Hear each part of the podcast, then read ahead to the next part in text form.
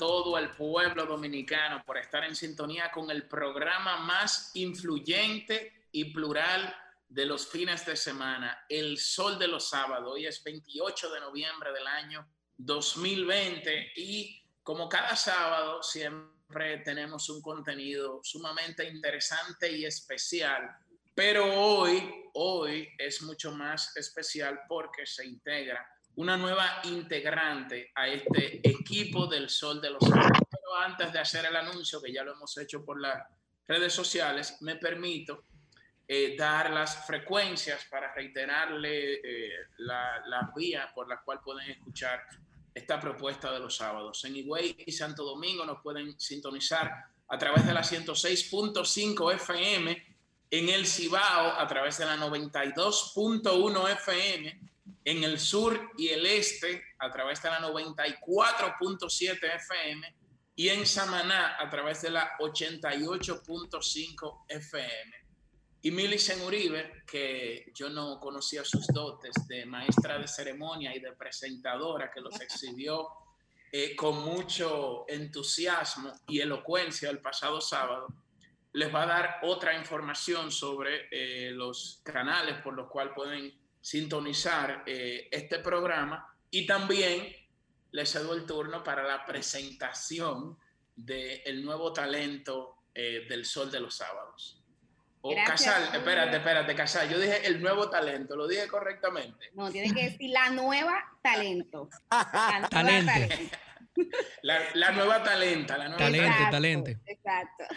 buenos días a toda la gente que, como ya es costumbre, madruga cada sábado para estar en sintonía con Sol, que es la emisora más interactiva, así como también con este Dream Team de la radio. Recordar que también este programa lo pueden seguir a través de los canales 23 de Telefuturo y 29 de Teleuniverso. Además, que inmediatamente acaben, pueden entrar al canal de YouTube de Sol FM o descargar la aplicación para volver a escuchar los comentarios, las entrevistas y dejarnos ahí entonces sus puntos de vista que prometemos que le vamos a responder. Y tal como decía Julio, hoy es un día muy especial para la familia de Sol y del Sol de los Sábados porque nos place recibir a una nueva integrante. Nos referimos a una mujer joven, eh, trabajadora y que tendrá mucho que aportar a los Oye, pero, puntos es, un equipo de pelota ya, eh. Es un equipo de pelota. Son 10 gente. falta, el pitcher, falta el pitcher. Falta el roster. Así es la democracia, así es la democracia, Pedro. Lo importante es que los distintos puntos de vista y, pareceres estén representados. Tienen que subir ahora, tienen que subir ahora, doña Monse, pues.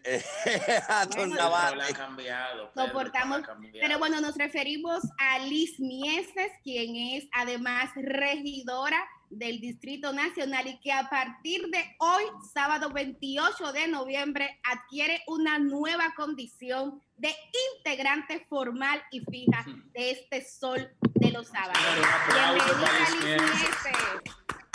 Bueno, la, la, verdad es que es sumamente agradecida de poder estar en esta plataforma y una plataforma que para mí es tan importante porque aparte de ser la más interactiva y una de las plataformas más escuchadas los fines de semana, es una plataforma que está compuesta por muchos amigos del alma que me ha traído la política y de verdad que feliz, agradecida por el recibimiento y también por la recepción de las personas. Tú sabes que, cuando, tú sabes, cuando yo tenía los líos en el buen pastor, los en el logo, Liz era que no manejaba el equipo para allá dando los golpes allá en el logo.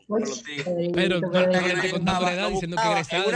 una, guaguita, en una guaguita, señores, que yo le decíamos la platanera, pero yo no sé cómo ella manejaba, de cambio, de esos cambios que son japoneses, como al revés, una vaina del carajo, y esa mujer manejando ya va todo, Liz una estrella de, la vieja escuela. De la vieja escuela, de verdad que sí. De las amigas que tú podías llamar, te quedaba a las 10 de la noche, quedaba un Diamond porque se te jodió el carro, te pichó una goma. Y Gilis venía de su casa. Pero, tú, Pedro, Diamond Mall. Tú, le estás sacando la de la gente, Pedro.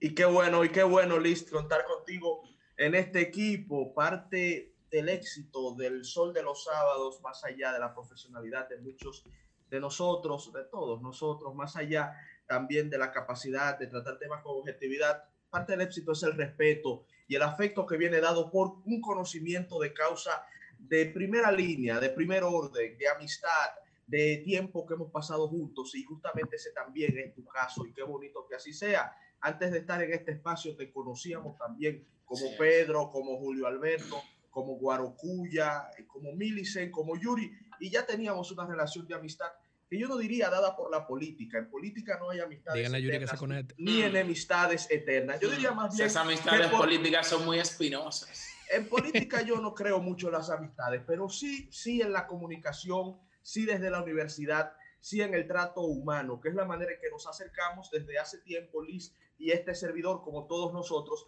Y creo que eso garantiza que a pesar de que se incrementa el equipo acá es un equipo de béisbol, esperamos que hasta ahí se quede, doña Monse y, don Antonio, por favor. si todo viene físicamente y me acompañan, ya los asientos están ocupados. Estamos como la Junta, vamos a un equipo y sustituto. No, no, no, ya, ya tenemos todas las visiones políticas y sociales del país y mm. creo que con Liz se fortalece mm. el fin de la comunicación nacional en el programa sin lugar a dudas más escuchado en la emisora más importante de la República Dominicana. Le agradecemos siempre a Dios esta oportunidad. Bienvenida Liz al Sol de los Sábados por Sol 106.5 FM. Pienso lo mismo, yo he tenido la oportunidad de participar con Liz en otros escenarios, en otros programas, en, el, en tiempo de orientación, en Mañanas Latinas, durante el fragor del proceso electoral y siempre destaco su profesionalidad, su capacidad argumentativa, su respeto y la decencia en la cual expone sus argumentos y yo creo que han acertado don Antonio Espaillat y doña Montserrat en ponderar su perfil y escogerlo para que fortalezca este equipo del Sol de los Sábados. Yo entiendo que su visión eh, será muy interesante y la manera sobre todo de cómo, de cómo expone sus ideas. Así que bienvenida Liz, felicidades, siéntete como en tu casa, que esta es verdaderamente tu casa y para nosotros un gran honor tenerte aquí. Gracias, Julio. Lo bueno es que entré en diciembre. Una de las fechas que más te gustan a ti. Te va a quedar sin fiesta navideña. Por cómo va la cosa. Dilo duro. Muy buenos días. ¿Cómo estás? Sábado. Vamos a darle la bienvenida, evidentemente, a nuestro equipo ya completo. Reiterarle a nuestro capitán. Se ve el micrófono. ¿Y qué es lo que pasa? No, porque me pidieron, mi querido compañero, que me pidieron que encendiera el micrófono del celular. Tú no puedes tener miedo, tú no te Él puedes está en cabina. Yo estoy en cabina, Julio Alberto. Tú eres un gallito, tú te tengo... Ah, ok, ok, ok. Entonces, aunque ustedes no lo puedan ver, visualizar, porque ustedes están viendo su pantalla de Zoom, si el pueblo lo ve, aquí tengo mi mano izquierda el asiento de nuestro capitán Julio Alberto Martínez y Ruiz, quien no nos acompaña. Eh, Beto y yo estamos acá. Eh, Yuri está en el ascensor todavía, pero el ascensor del norte, pero lo veremos más adelante. Sí, evidentemente, dar las bienvenidas eh, y los parabienes para nuestro equipo ya completo. También a nuestro equipo que está tras bambalina, Beto, Llovita y Jennifer A, evidentemente. ya de no, sí toca Liz eh, que Guarocuya eh, haga la referencia de saludo tuyo, pues Liz Adriana se nos une al equipo y representa una voz más plural. Eh, no hemos tenido ella y yo particularmente el placer de conocernos desde antes por un break que hubo. Evidentemente por Pedro y por Marcel y su prima Pamela sí nos conocemos del colegio porque ellos somos más o menos la misma edad. Entonces, más que nada, bienvenida y que esto represente ya la consecución de un equipo completo. Puesto Orlando se nos fue, pues fue electo por el pueblo. Aunque Liz también ha sido electa por el pueblo, tiene otro nivel de responsabilidad. De cuando, pues, eh, cada dos semanas hablando, estará con nosotros. No se puede ir así. Eh, eh, no, Pedro, lo podemos dejar ahí así. No, no lo quieres dejar ir. No, que deje caer algo, que ya viene diciembre.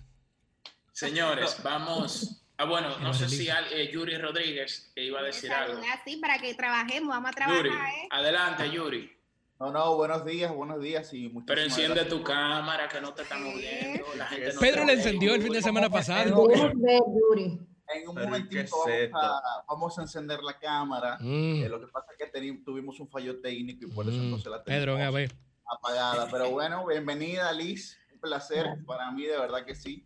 Eh, yo creo que es un honor para todos nosotros también poder ir nivelando más el equipo también en términos de género, ¿verdad, Pedro? Ese es un punto importante. faltan, como, tres géneros más para estar completo ya. No, pero no la presentaron como les.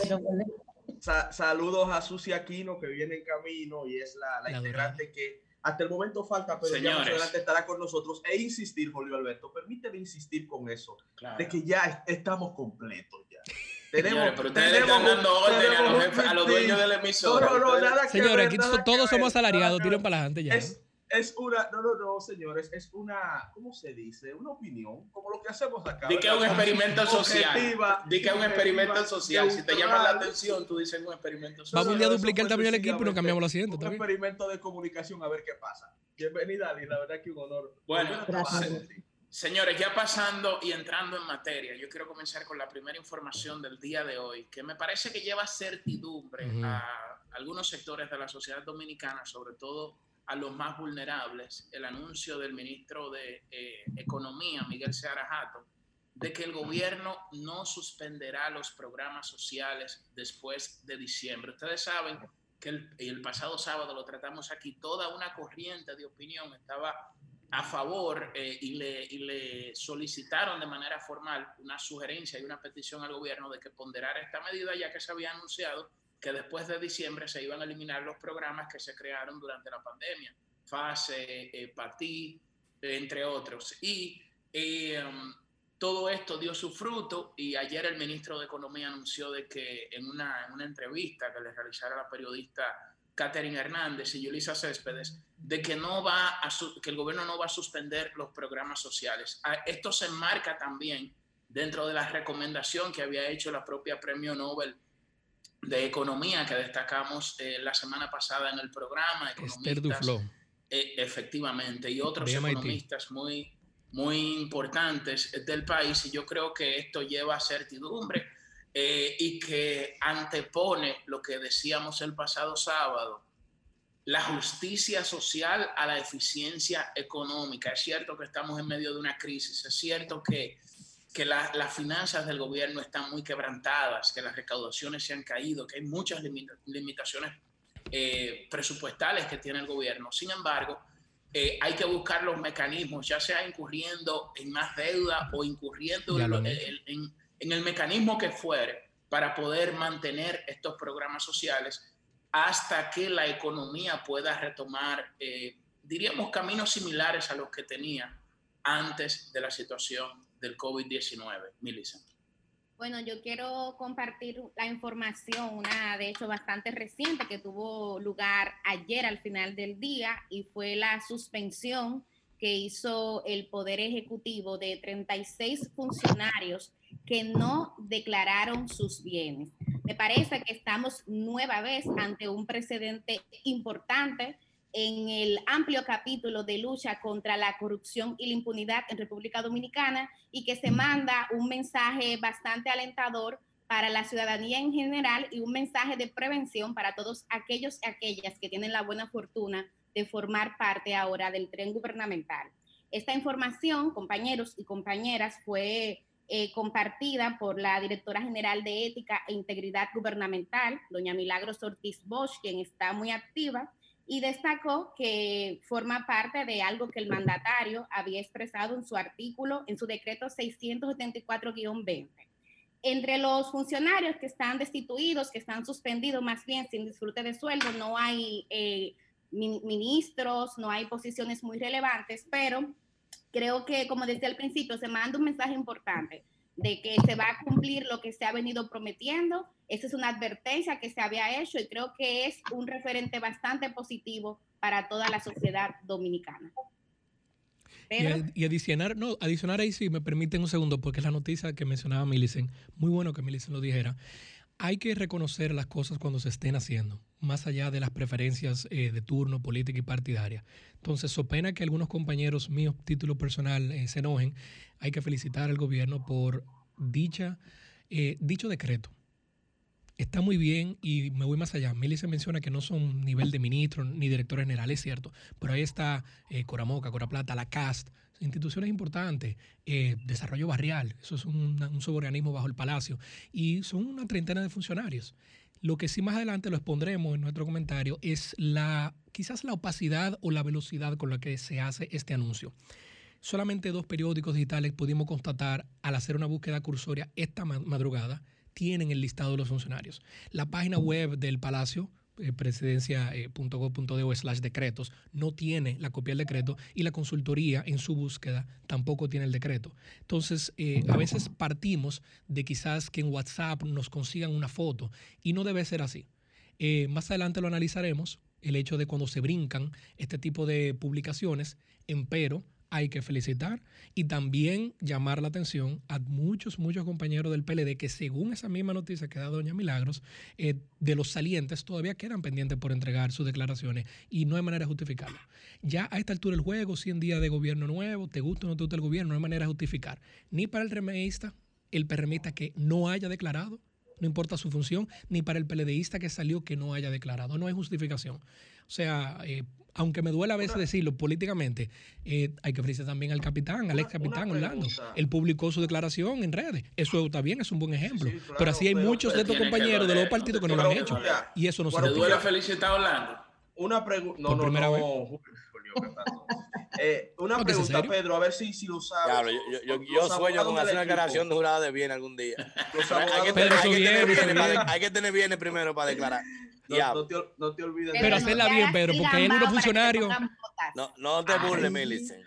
Mira, Pedro, eh, Pedro esa foto Guayi. del El próximo defensor del pueblo. Ay, Pedro. vi- viendo a Julio que estaba ayer en la Palacio, a Julio ahí. oh. Yo, eh, Julio, Julio, Julio. Lo recibieron, Julio, tú ves- Julio del Palacio, más Tú ves el que uno tiene que hacer de que una fila, de que haya recesión, que te busquen con una Pedro. media hora. Di que a Julio lo entró Con el recibieron carro y- para adentro, de que están los Pedro, no leones. Pedro, no me ayudes así, Pedro. Pedro, que No si me te cae ese sticker, ya tú sabes. Un Eh, saludo de Susi. que me llevara Julio y se fue, mira, cuando yo entrando a pie y veo la jipeta, mira, adentro allá con los leones. Diablo, Vamos. Vamos a En seguir con la ronda recibieron. informática. Va- Vamos a seguir Una- con la ronda informativa. Una pregunta necesaria, una pregunta necesaria. El presidente Abinader, por ejemplo, suspendió a aquellos eh, func- nuevos funcionarios que no han presentado su declaración jurada. Ahí vemos un régimen de consecuencias, que es algo por lo que propugnamos para que nuestra sociedad avance. Pero, ¿qué se puede hacer, eh, Pedro, amigos abogados del, del espacio? No sé si Liz es abogada. ¿Qué se puede hacer No, con los que, Yuri, abogado. con los que, a Yuri también, bueno, excelente. ¿Qué se puede hacer con aquellos que ya salieron de su, de su posición y que no han presentado su declaración. A jurada? O sea, procesar. ¿cuál Hay, sería, hay- hay una, hay un tema cuál sería la consecuencia? el, parte de las investigaciones que está haciendo el PEPCA, para que tú sepas, eh, no solamente han sido sobre la base de las anteriores gestiones, dígase en su funcionamiento como administradores o funcionarios, sino precisamente por el tema de declaraciones juradas. Ese tema lo están investigando en al punto de que parte de los eh, que han desfilado por el Palacio de Justicia y que han llevado eh, sus declaraciones, que han corregido, le han ido agregando eh, actos sustentatorios, dígase, eh, transferencia, echar vapor, actos notariales, que ya se están investigando y que se han demostrado que son controvertidos, que no son, no son reales porque tienen fechas anteriores, se registraron con fechas posteriores. Bueno, Eh, el que abogado sabe Sí, cómo sí. se hacen Aunque, eso- Pedro, eso- pueden hacer rectificativa. Yo quiero, yo quiero sobre ese tema, sobre Tíralo. ese tema. Mira la cámara, sí me y gusta. brevemente, señores, breve- brevemente, Black Friday. Pero que Adelante, Yuri. Pero brevemente, Julio. Pedro, me brevemente, escuchó. No, no, adelante, Pero adelante, Julio adelante. que había que felicitar al presidente Abinader, y ciertamente hay que felicitarlo, porque lamentablemente mi partido no tuvo la capacidad de generar un régimen de consecuencia para la amplia cantidad de funcionarios Sí, sí. que nunca declararon ni al momento de entrar ni al momento de salir.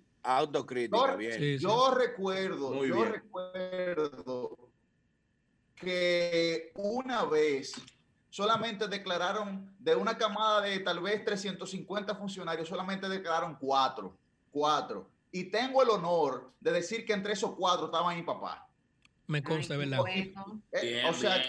que, y, y mi partido en el 2012. no tuvo la capacidad, no tuvo la capacidad en ningún momento, en ningún momento, de asumir régimen de consecuencia Sí, contra esa realidad. Y Señores, no se nos puede olvidar que este fin de semana eh, la mayoría de los establecimientos comerciales tienen descuentos descomunales por motivo Consumista. del Black Friday y del Cyber Monday. Claro que sí. Pero explícanos que el. Cyber Monday y Black Friday, ¿con qué se come Sí, claro, pero, pero cuando tú ves un descuento de un 50, 60 y hasta 70% de un artículo. Mi papá era de abonado. ¿Con qué se come el Cyber Monday? considerable.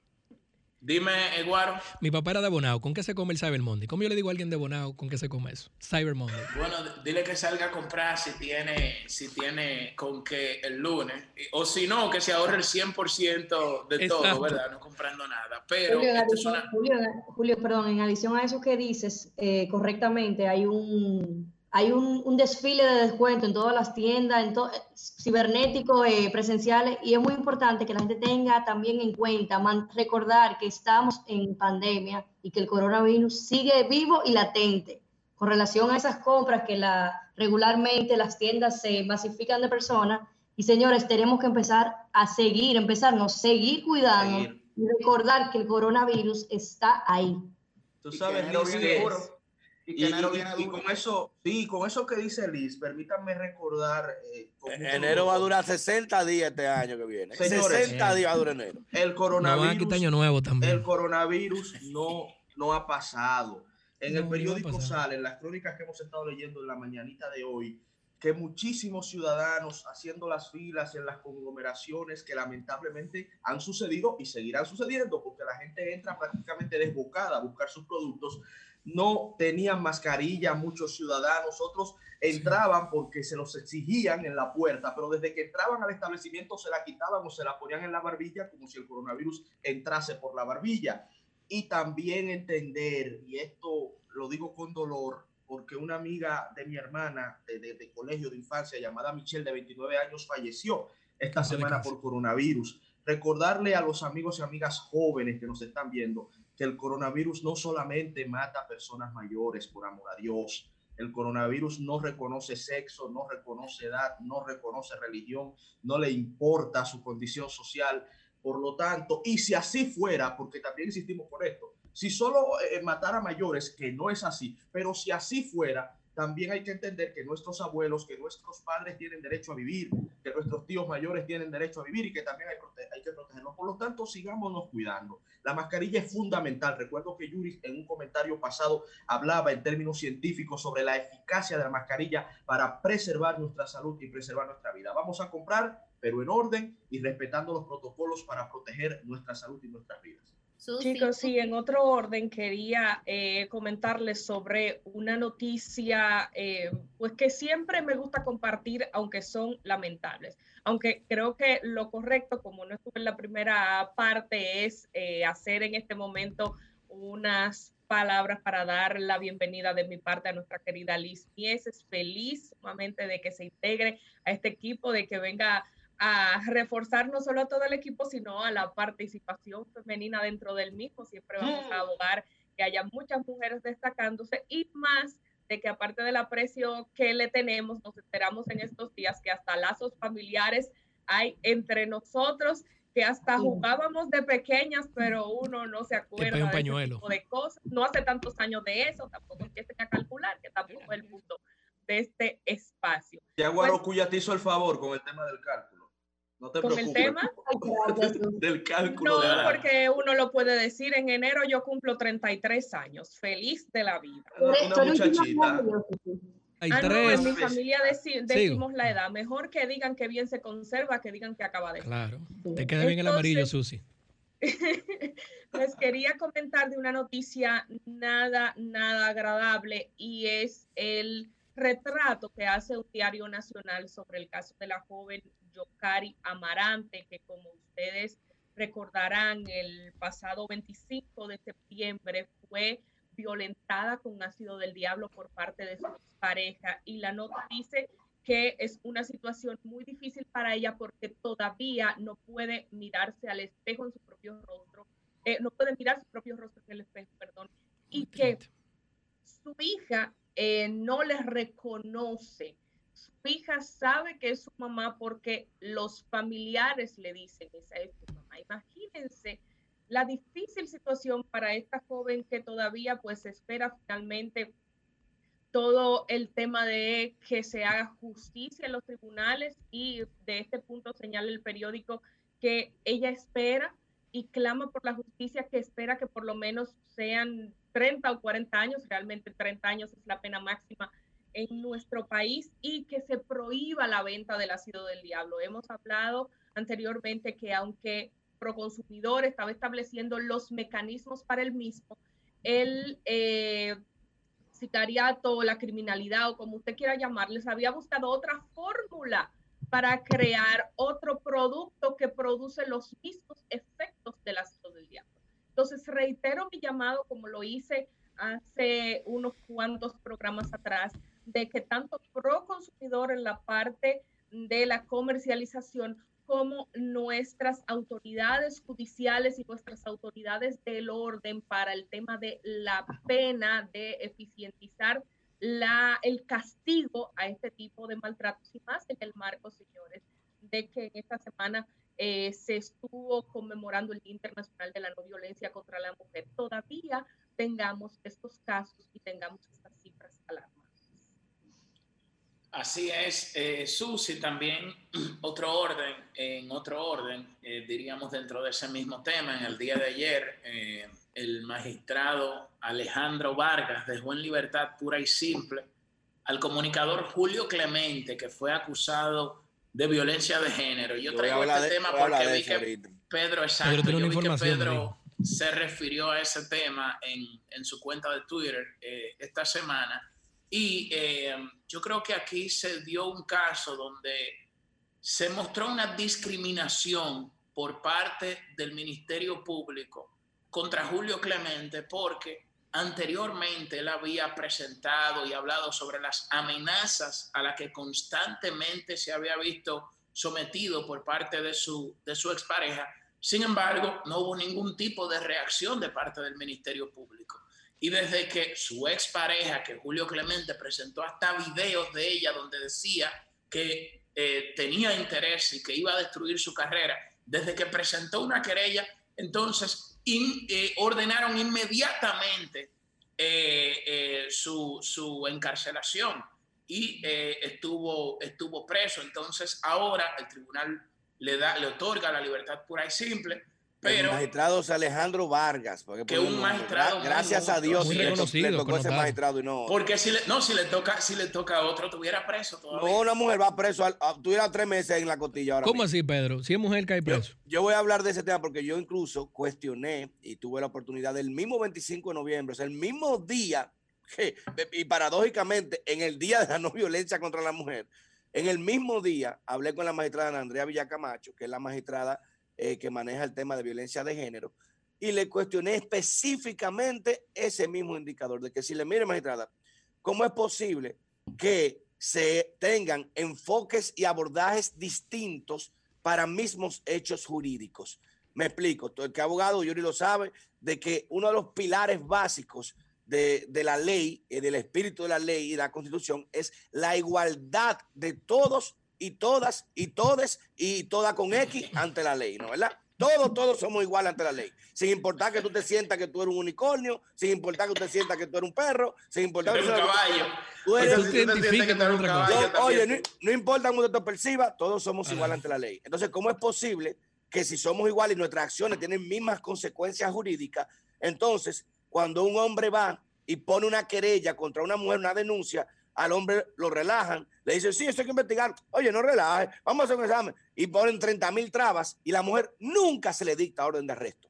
Nunca se le dicta orden de arresto. que hay en nuestro país. Sin embargo, cuando la misma mujer, una consecuencia sí, sí, sí, okay, sí, cuando la misma mujer, eh, esa misma mujer eh, va y dice, este hombre me amenazó, automáticamente va preso el hombre sin preguntarle nada, sin hacer estudios, sin investigar las pruebas que dicen cuando va el hombre, nada, automático, va preso y después hablamos. El sistema es así. Yo te tengo una pregunta. Cuando le cuestioné a la magistrada Ana Andrea Villacamecho de por qué esa situación, ¿sabe la respuesta que la señora? Y la señora es abogada, ¿eh? Y la señora abogada, ¿sabe qué dijo? dijo? Bueno, es que la ley dice que es protección a la mujer no al hombre. Cuando el hombre es riña, hay otro procedimiento. Eso me dijo esa señora. No, pero o sea, me está diciendo de que la ley tiene una indicación especial, como si la mujer trae, la ley está hecha para la mujer. Y eso no es así. Eso no es así. Como abogado, como abogado, quiero hacerte una pregunta. Aunque yo particularmente eh, debe eso dictaminarlo la ley, entiendo que Julio Clemente pudiera ser eh, inocente porque previamente ya él había hasta mostrado videos de cuál era la situación con esta expareja y de que ella lo perseguía, lo acosaba, etcétera, etcétera, y eso hay que probar. Pero en este caso, ¿cómo se han manejado las cosas? Porque independientemente de que entendamos que él puede ser el que tenga la razón y el que sea inocente, no, yo, según yo, yo te he voy a visto decir, yo los tengo, tengo el reportes, expediente. según he visto los reportes, eh, el juez lo dejó en libertad por eh, presumir en una confianza en esta persona de que tenía cierto tipo de carácter y que se presentaría periódicamente. ¿Es este el procedimiento que se agota con todo el mundo? No, hay- hay- Pedro, por Pedro, pero déjame, Pedro, pero déjame, déjame decirte algo, déjame decirte tuvo algo. un desenlace diferente o una parte del manejo en este caso, porque no ha llegado el desenlace. Pedro, diferente. Aunque este caso tiene una connotación mediática por tratarse de una, de una figura pública. Que eso es lo más grave, que hay que te voy a dar el Pero- dato. pero también- Julio Clemente pero- uno, No hay pero a la miles de hombres Pero así. también, óyeme, oye, Que siendo no justo, ponen la denuncia ayer, por el machismo. claro, Por el machismo no, porque el sistema te está dañando. El sistema no te hace caso. ¿Qué me voy a poner oye, denuncia si el sistema oye. me está haciendo esto? La Pero es- que está compuesto por oye. personas y Entonces, esas personas espérate. tienen características. Yo le voy a dar un dato que dio la magistrada Andrea Villacamacho ayer en El Sol de la Mañana. Ella dijo que no es cierto que no se investiguen los casos eh, de violencia de género de los hombres. Lo que pasa es que en su gran mayoría quienes ponen las denuncias son las mujeres. De hecho, ella citó textualmente eh, y dio datos. Ella dijo, De 6 mil, 2 mil y pica de hombres. Sí, ellos de tienen- 34 mil denuncias de mujeres que fueron víctimas de violencia de género, eh, un total de 2.546 fueron hombres. O sea, Y yo te, yo te pregunto a ti, ¿tú sabes cómo califican esas violencias de género? de 36 mil yo le he llevado- yo le llevé caso. denuncias, 34 mil Claro. fueron mujeres y 2.500 Está bien, es un a explicar por qué. 7%. Te voy a explicar por qué. es lo que sacó la fuerza del Porque pueblo. una mujer, una mujer vecina, como pasó aquí al lado, una mujer vecina le está construyendo a un vecino una caminata al lado, el vecino se queja, le dice, mujer del carajo, tú no puedes hacer eso, ahí usted está volviendo loca, y ella va y lo denuncia por violencia de género. Eso es género. Una mujer choca con un hombre en la calle, el tipo le dice, dame la licencia para tirar la foto, dice que no, el tipo le tira una foto a la placa, y ella le tira una foto lo denuncia por violencia de género, y el tipo fue preso, se salvó porque era hijo, sobrino de Agripino, ¿eh? Algo- un caso famoso. este caso Entonces, ha evidenciado. por- ¿Por, por qué? Te voy a dar el dato. ¿Por qué se eh, es- eh, especifica eso? ¿Qué es violencia de género? ¿Por qué cada mujer por una violencia de género y no por una violencia por, ri, por robo, por estafa, por riña? No, porque el método más rápido de solución a su problema es la violencia de género. eso- si yo eso- Si tengo así, un problema, pues están si tengo un abusando del sistema vecino, si tengo un problema con un vecino al lado que me está molestando, yo no, y discuto con él, que gracias a Dios ese vecino se salvó porque grabó todo y tenía cámara en su casa, pero tú duró un día preso. Yo tuve que resolverle porque duró un día preso y cuando resolvimos todo, ay no, que hay que certificar hasta los videos publicados. Sin embargo, ella le mandó una foto de él en su casa y con esa foto fue suficiente para meterlo preso. Ven la dualidad, mira el caso de Julio Clemente y para terminar ahí. ¿Qué pasó con Julio Clemente? Julio Clemente tenía videos, cámaras, eh, registros, fotos, denuncias de otras mujeres que le hizo show, que le dio unos golpes con- cuando andando con, otra- con otra amiga. Todo eso certificado y no le hicieron caso. Cuando lo llevó a la fiscalía, dijo, hay que investigarlo, hay que certificarlo. Sin embargo, ella lleva una conversación de WhatsApp, un screenshot, y eso no hay que certificarlo. Eso fue suficiente para dictarle orden de prisión. Ustedes ven la, la dualidad en el enfoque. Sí, y por el no hecho de que digan, ah, no, porque el hombre no, no denuncia. ¿Y cómo va a denunciar si sabe que el sistema, cuando va, lo revictimiza? Se burlan de él. Y luego que se burlan de él, a la mujer no le hacen nada. Lo que le dicen, Bueno, pero "Vete de como quiera no hay casa". que justificar que no se hagan las denuncias. Lo responsable es hacer las denuncias. Permíteme decir algo, o sea, Díselo Julio Clemente. Quienes Que todos abogan, tenemos que ver en ese espejo. abogamos por la lucha contra la violencia de género, siempre hemos estado contestes en que no solamente es un tipo de violencia que afecta a las mujeres, en su gran mayoría sí. Andrea Villacamacho. están ahí, pero por supuesto que también hay hombres que son víctimas de violencia de género. Y lo importante es que estos casos salgan. Pero ¿por qué no salen? Como decía Susi, por el mismo machismo, porque aquí al hombre que va y se atreve a poner una denuncia, le dicen que es un mamita.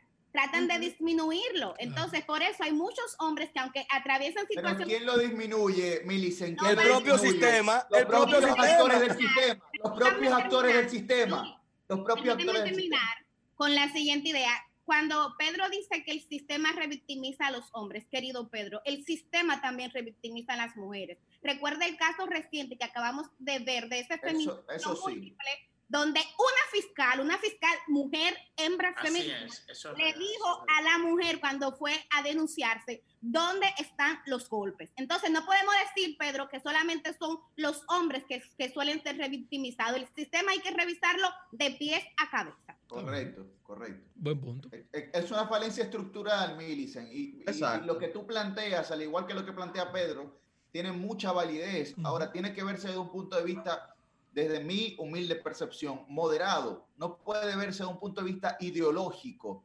Yo creo que tiene que verse más respetando los procesos científicos para tomar la decisión basado en la evidencia, De no en subjetividades, no en lo que nosotros planteamos como creencias sino en lo que se está diciendo para poder resolver efectivamente esa situación.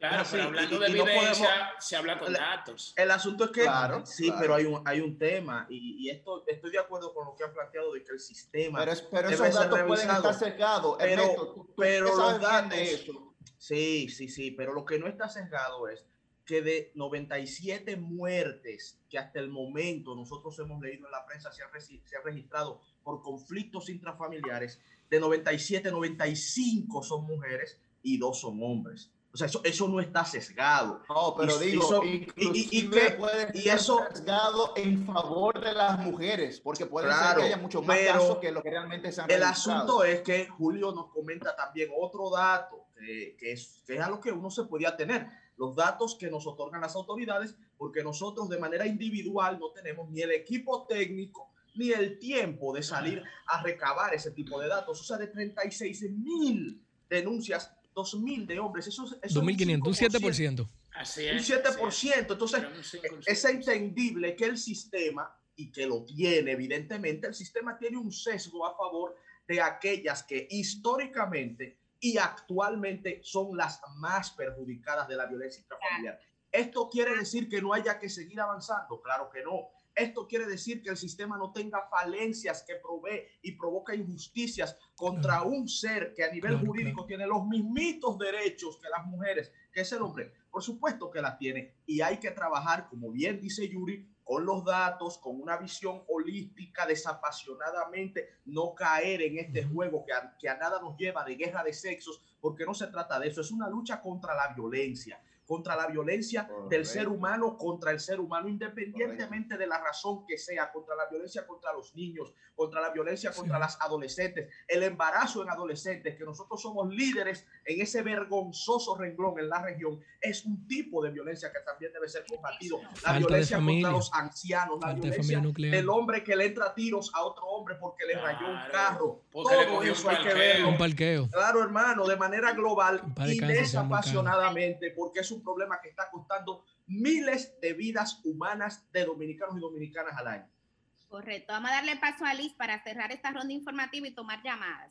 Liz. Claro que sí. Bueno, es importante recalcar que hoy, 28 de noviembre, tendremos al presidente de todos los dominicanos visitando la provincia de La Romana, donde hará diferentes visitas, entre ellas comunitarios del Club Detallista. De ahí se va a trasladar a visitar Villahermosa para, seguir, para darle seguimiento a diferentes, eh, a- a- a- perdón, diferentes actividades que tienen, donde van a verificar precisamente el complejo deportivo del Club Virgilio Castillo La Chola. Ahí se está llevando a cabo una, se entregará la remodelación, que se ha hecho una inversión, la verdad es que millonaria, y esperando que se lleve a cabo, ya que tiene tanto tiempo para que no se había podido desenvolver. Yo creo que es, impor- es importante que recalquemos que la verdad es que el presidente Luis Abinader está dando claros detalles de que todos los fines de semana dedica un gran espacio de su agenda para visitar las provincias y ver cuáles son las necesidades y escuchar, seguir escuchando a la gente, a los comunitarios, las problemáticas que hay para llevar una solución.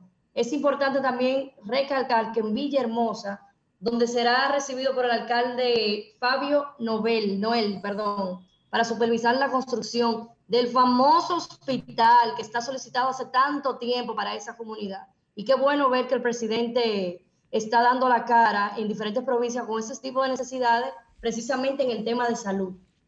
Son buenas visitas Bueno. sorpresa esas que se han mantenido. Vamos, vamos ahora visita Humberto, anunciada, visita anunciada. eh. con las. Vamos a tomar varias la llamadas. ahora Y los alcaldes regularmente... Lo que que en vez de ser más rurales, son más urbanas. Nada malo, son Vamos. visitas, eso está bien. Señores, vamos, vamos a tomar varias llamadas. Qué Pero raro vamos a pedirle a Beto que Pedro- suelte el, el bomber porque Comunícate 809-540-1065. 1-809-200-1065 desde el interior sin cargos. 1-833-610-1065 desde los Estados Unidos. Sol 106.5, la más interactiva. Muy buenos días, está en el aire. Sol de los Buenas, people. Adelante. Buenas. Buenos días, jóvenes. ¿Cómo están ustedes, niños? El, el niño del neto está levantando ¿Cómo ahora, pero muchachos? muy bien. ¿Cómo están, jóvenes? Que Dios los bendiga a todos. porque Ustedes, ustedes son el futuro de la patria. Y usted también no se excuse.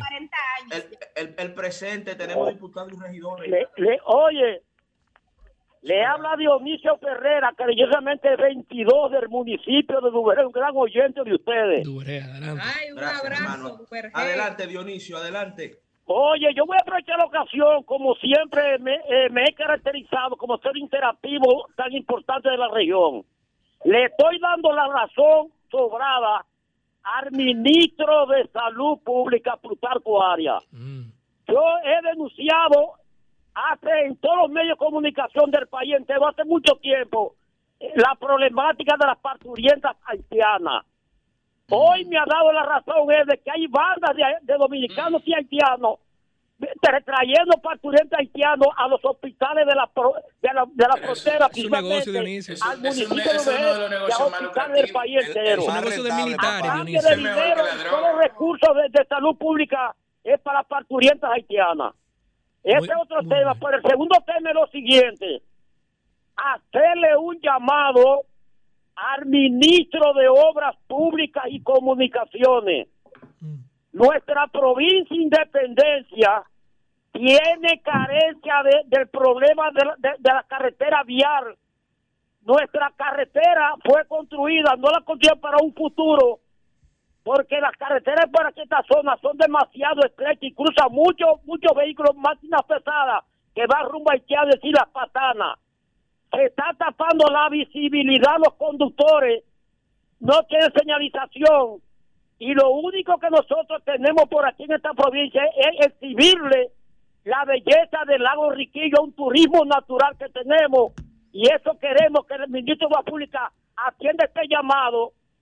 Y además le, pido al presidente de la República por ejecutivo que incluya un presupuesto para nuestra provincia, que oiga el llamado a nuestros legisladores. Gracias, mi hermano. Un abrazo. Gracias por esa llamada. Atención, obra Activo pública. en Muy buenos días, Sábados. adelante, Buen Sol de día. los sábados. ¿Cómo se días. llama? No se de escucha, Obras- buen día. de Obras Públicas, ¿cómo se llama? Muy buenos días, Sol de los sábados, está en el aire. Sí, muy buenos días, jóvenes. O sea que hay un Su nombre y dónde nos habla. Eh, Mario Emilio adelante. Jiménez, de oriental, Santo Domingo Este. Vamos a escuchar a Mario Emilio Jiménez, la zona oriental. Adelante. Miren, eh, yo hace mucho que he estado llamando a, a- a diversos programas, pero a- al único que me entra en llamada es a ustedes y a otro programa y, y es una denuncia con relación a una situación. Miren, la cantidad de talleres que hay eh, de diferentes tipos, eh, pero que utilizan pintura en aerosol, están emitiendo eso eh, eh, tóxico eh, a campo abierto, incluso si están se- eh, se- eh, sobre techo y tienen las ventanas abiertas, le están arrojando eso a la población. De vehículo, usted dice. Eh, eh, no, Sí, no, la no, pintura en aerosol, que eso tiene plomo y tiene metales terribles. esa vaina, pero- Eso es una realidad lo que dice ese señor. Creo que hay, que hay una regulación para esos talleres de, de Pero hay regulación, pero, Pero hay la que última vez porque eso es una realidad. Ni el ayuntamiento me han cogido tres veces de que un jodido número de, de el término, de, de, de denuncia.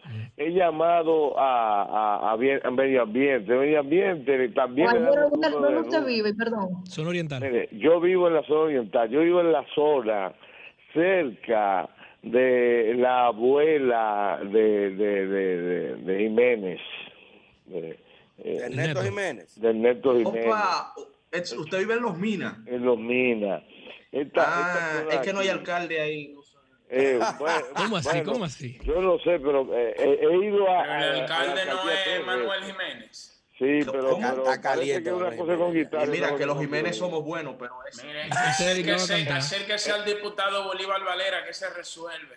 Eso sí. Pero, pero eso no es responsa- es que eso no es responsabilidad de un diputado, es Pero un error. No, atención, Ministerio Medio de diputado, Ambiente. No, pero la responsabilidad. yo, me voy a tomar, hacerle yo me voy a caso. tomar la demanda, aunque no sea mi demarcación, de hacer llegar esa información, caballero, y que verdaderamente le den un seguimiento a eso, porque yo estoy totalmente de acuerdo con usted. Incluso aquí en el Distrito Nacional estamos trabajando precisamente en ese, en, en ese tema.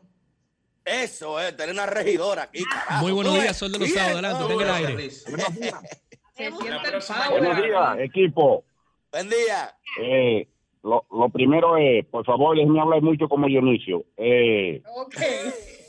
De- decirle a, a, a Monse y a, y a Antonio que a este programa hay que ponerle una hora más, ¿ok? Porque es el único atención, doña. Monse.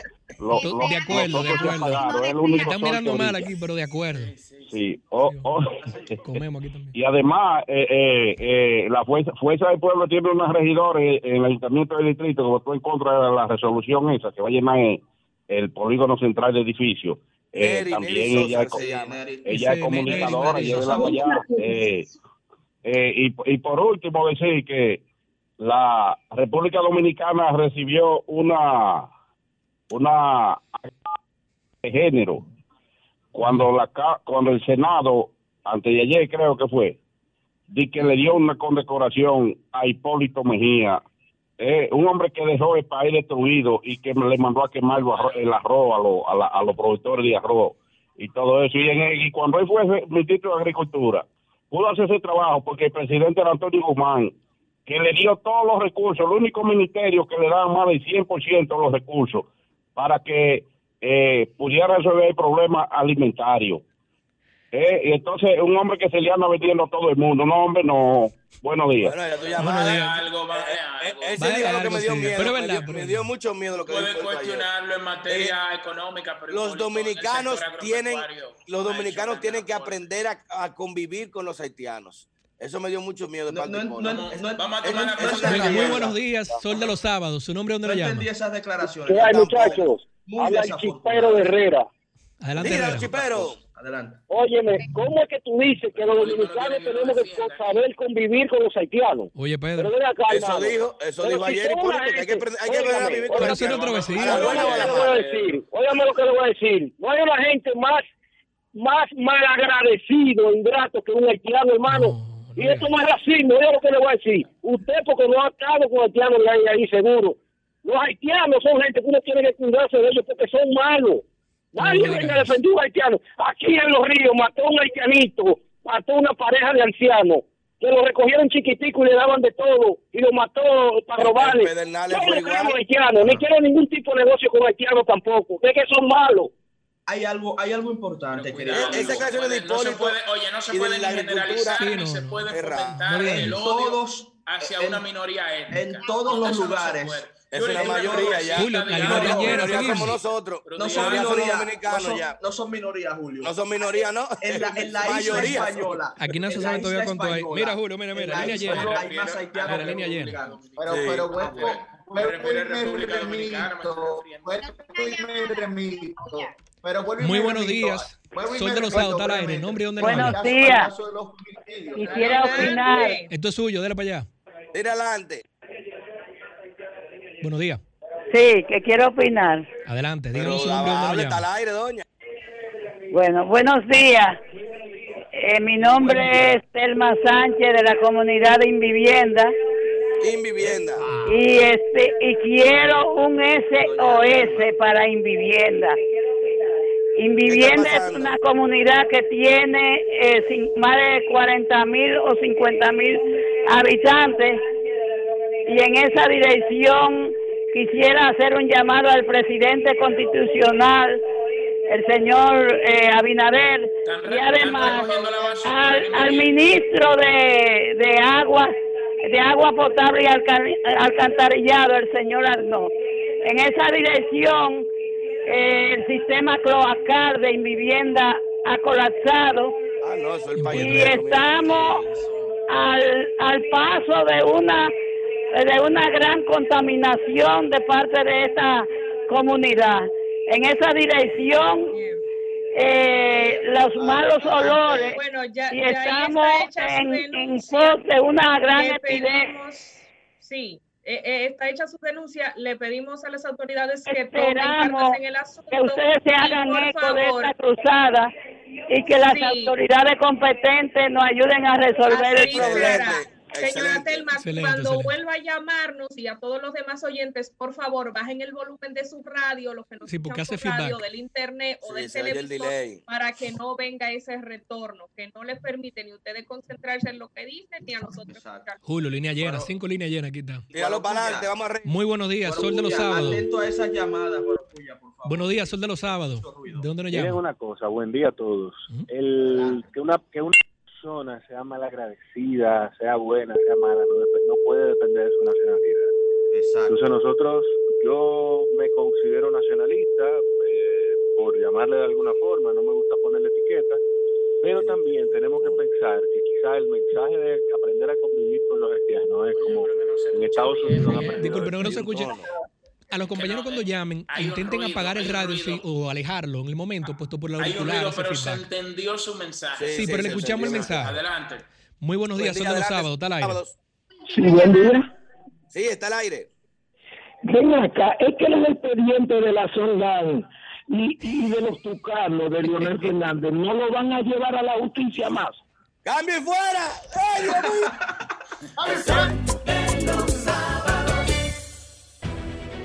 Sol 106.5, la más interactiva. Una emisora RCC Miria. Los estamos contactando, eh, Julio, sí que podemos ir compartiendo algunas de las otras noticias. Millicent quería comentar algo. Ya en breve hacemos la conexión con el doctor Lama.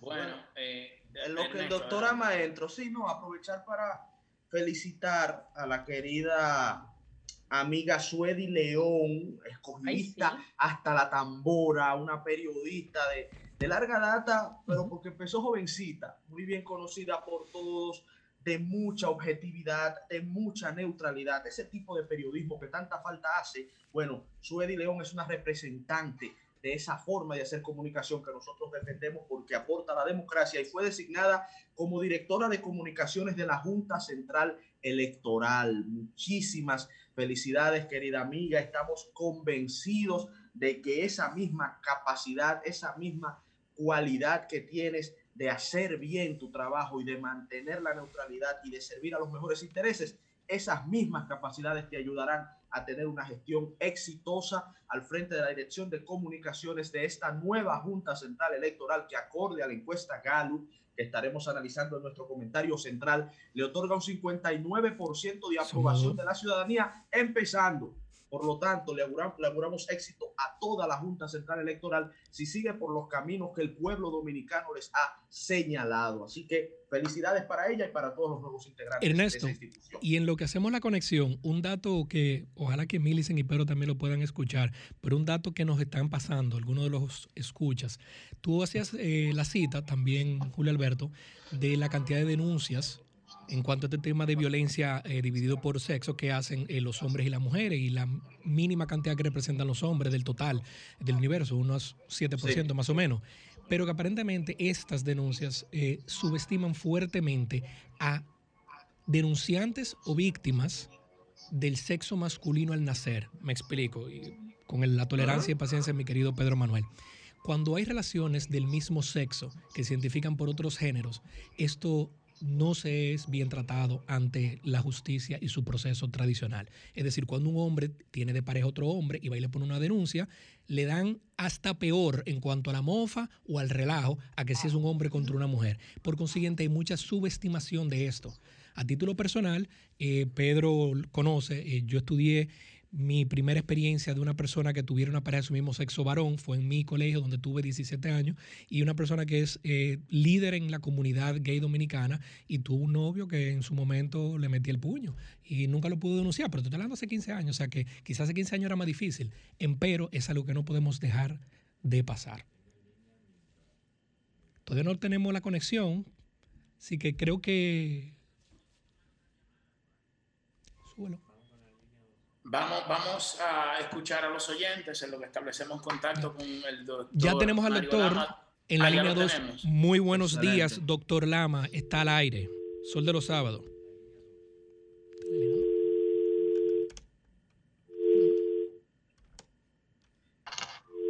Bueno, La otra, la otra línea. Es- Exacto. Verifica Muy buenos días, doctor. estamos- Doctor Lama, ¿nos escucha? Aló. Buenos muy días, buenos Mario. Mira las cinco. No, no, Mario. Parece que No, estamos pero- bueno, adelante con su opinión en lo que establecemos contacto con el doctor, porque ese, ese era el objetivo. Se- Adelante, línea buenos 2 el días. doctor, pero se cayó. Ah, Guaro, que es la línea 2, dice. Guaro, No, pero la línea pero 2, Guaro. se cayó la línea 2, la viendo. Y si no, entonces mejor iniciemos el Muy buenos días. Ahora sí, doctor Lama, eh, Sol de los sábados, ¿nos escucha? Buenos días, ¿cómo están ustedes, queridos amigos? Ese equipo extraordinario de la radio. Muy buenos días, Buenos doctor. días, doctor. Un honor tenerle por aquí. Gracias, gracias. Mire, doctor, quisiéramos iniciar esta conversación con usted preguntándole sobre la ponderación que está haciendo el gobierno de cara a flexibilizar las medidas del toque de queda ahora para esta época navideña. Sabemos que hay una corriente de opinión que está a favor de que se flexibilicen. El gobierno ha dicho que dependerá de la evolución de la pandemia, pero en estos momentos, eh, eh, ¿qué, se ha ponderado? Mire, eh, las medidas siempre deben ser en base a la evolución epidemiológica de la enfermedad, que son los parámetros que nos permitirán a nosotros decir si podemos o no podemos. Todavía falta prácticamente un mes, o menos de un mes, entre tres y cuatro semanas, para los eventos más importantes del mes de diciembre. Eh, lo que yo te puedo decir en estos momentos, que eh, todavía, y espero que así continúe, la condición epidemiológica está bajo control. Nosotros tenemos varios indicadores que son los que nos permiten a nosotros eh, poder eh, saber cómo está la condición. Por ejemplo, eh, yo te puedo dar un dato que estaba revisando acá. El, el 8 de octubre teníamos 739 camas COVID y al 25 de noviembre teníamos 679 camas COVID ocupadas. Claro, eso ha variado un poco en estos últimos días, pero son los dos parámetros que estaba revisando. El día 8 de octubre teníamos 96 ventiladores ocupados. El día 25 de noviembre teníamos solo 91 ventiladores ocupados. El, o- el 8 de octubre teníamos 182 camas UCI ocupadas y el día 25 de noviembre teníamos 168 camas COVID ocupadas. O sea que eso te dice que la condición al momento está estable y sobre todo cuando inició la gestión actual de nuestro señor presidente, recuerden que teníamos prácticamente un 70-80% de todas las camas ocupadas y una positividad diaria que rondaba un 34, un 35%. Hoy ronda entre un 11 y un 12%. Entonces podemos hablar de estabilidad en estos momentos. Doctor, eh, otro tema que también ha estado y muy vinculado a ese que Eh, disculpe, Ernesto. Es decir, que de mantenerse esta tendencia, entonces pudiera ser eh, eh, que haya algún tipo de, posi- de flexibilidad si se mantiene el control de la pandemia hasta la época navideña. Bueno, eso es una decisión presidencial que va a estar avalada por las cifras epidemiológicas y la recomendación del Gabinete de Salud. Recuerden que nuestro- hemos ido, se ha ido aperturando de- y se ha ido dinamizando la economía, pero siempre bajo supervisión epidemiológica. Otro tema, doctor, que se, que se ha planteado y que ha tomado fuerza también en los medios de comunicación y en la ciudadanía en sentido general es sobre el toque de queda. En el Congreso de la República, mientras se ha ido aprobando la extensión del estado de emergencia, ya últimamente escuchamos voces de legisladores abogando contra el toque de queda, o sea, que se mantengan otras restricciones, pero que las restricciones a la circulación y libre movilidad de los ciudadanos sea derribada. ¿Qué piensa usted en torno a la efectividad del toque de queda? Repito, apartando las demás medidas, evidentemente, de restricción. ¿Y piensa usted que sería factible en el estado actual de cosas quitar el toque de queda? Las únicas condiciones que mejoran y ayudan a controlar esta terrible condición epidemiológica, esta pandemia, son cuatro cosas.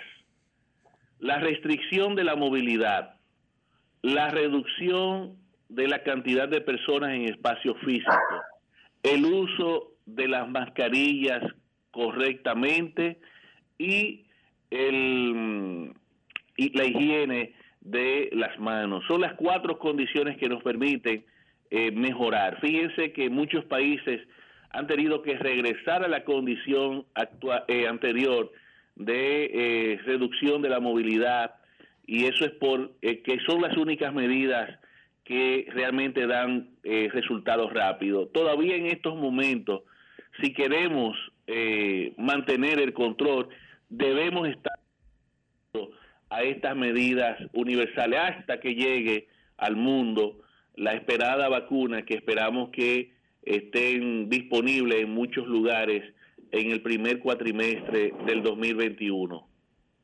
Doctor, quería preguntarle acerca del comportamiento del virus de acuerdo a los desórdenes que hemos visto de ciudadanía que se salen fuera de control. Vimos recientemente, recientemente lo que pasó en Puerto Plata y usted nos presenta unas cifras que nos dan cierta tranquilidad.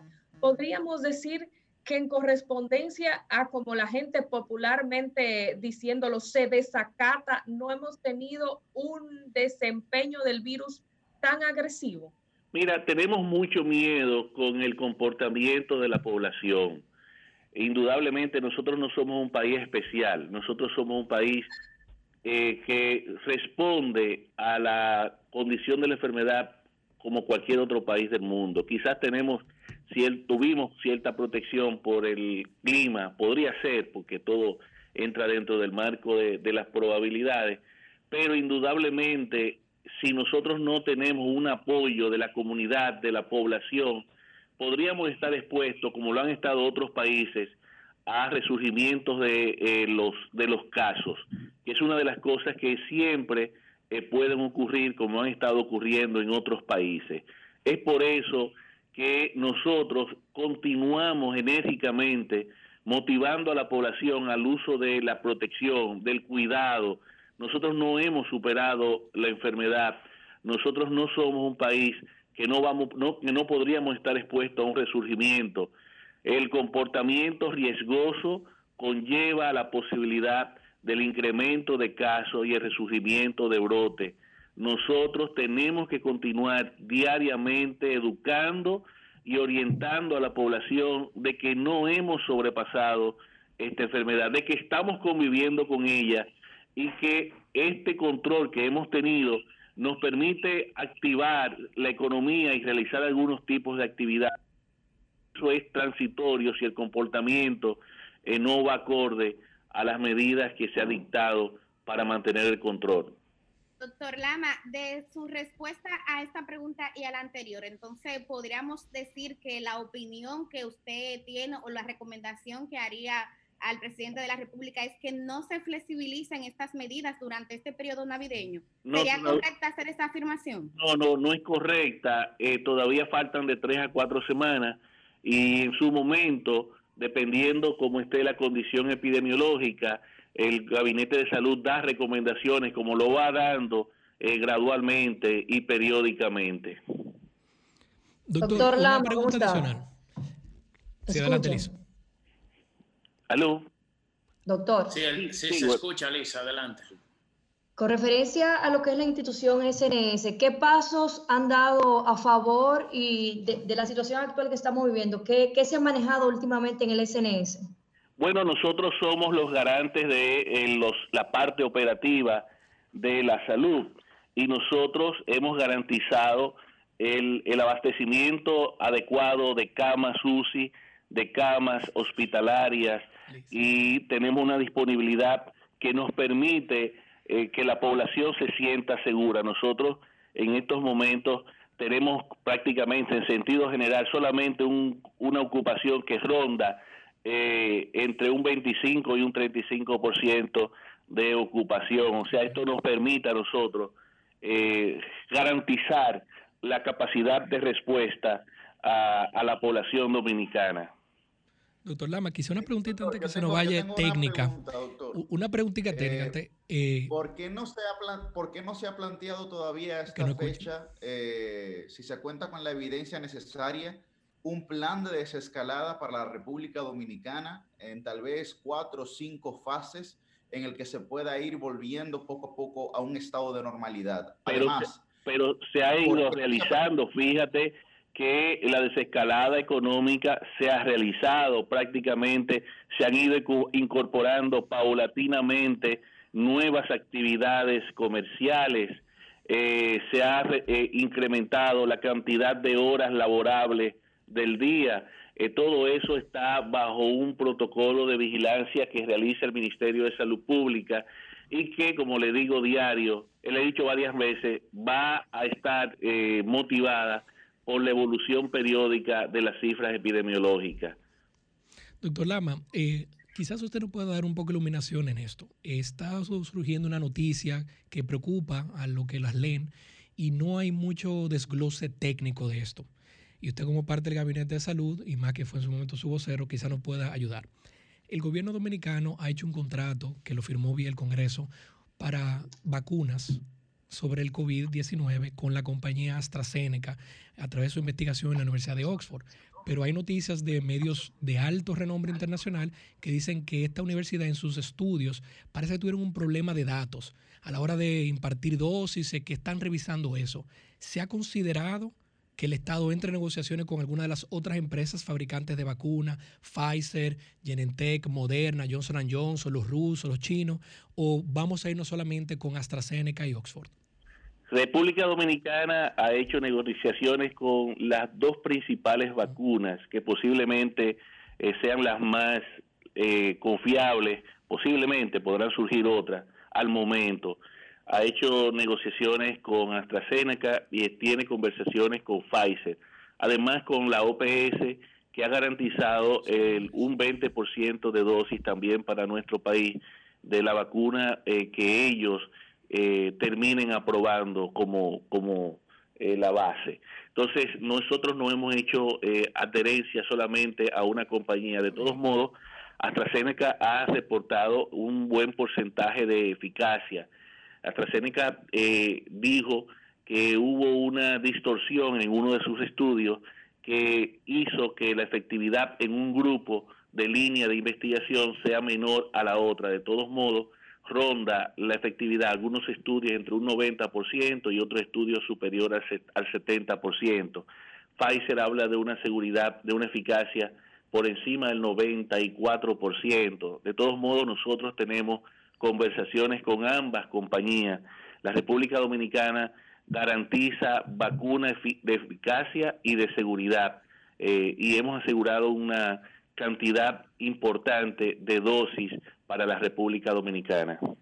Doctor, eh, sabemos que sus esfuerzos se han centrado en la lucha contra el COVID-19, pero en estos 100 días de gestión, ¿qué otros logros puede exhibir el Servicio Nacional de Salud? El Servicio Nacional de Salud tiene logros institucionales como la creación de cuatro nuevas direcciones, la Dirección de Enfermería, la Dirección de Odontología, Infraestructura y Laboratorios Clínicos. Además creamos el Departamento de Salud Mental.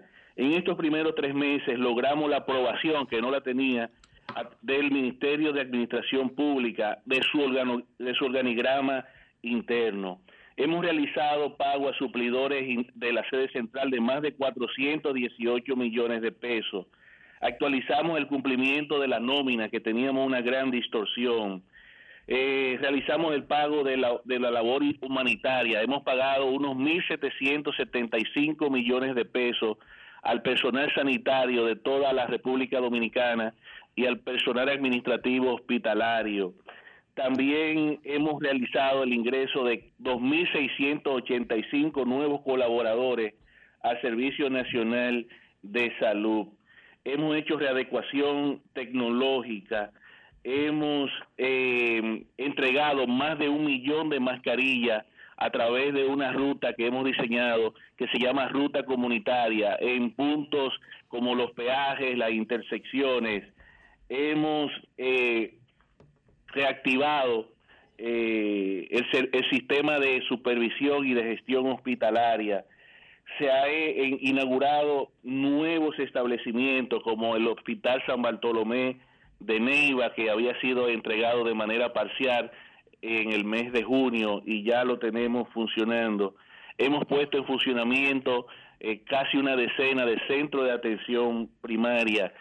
Se ha tirado una licitación pública para la remodelación o la, re- la reparación parcial de 71 hospitales, incluyendo 25 emergencias, por un valor de 1.400 millones de pesos.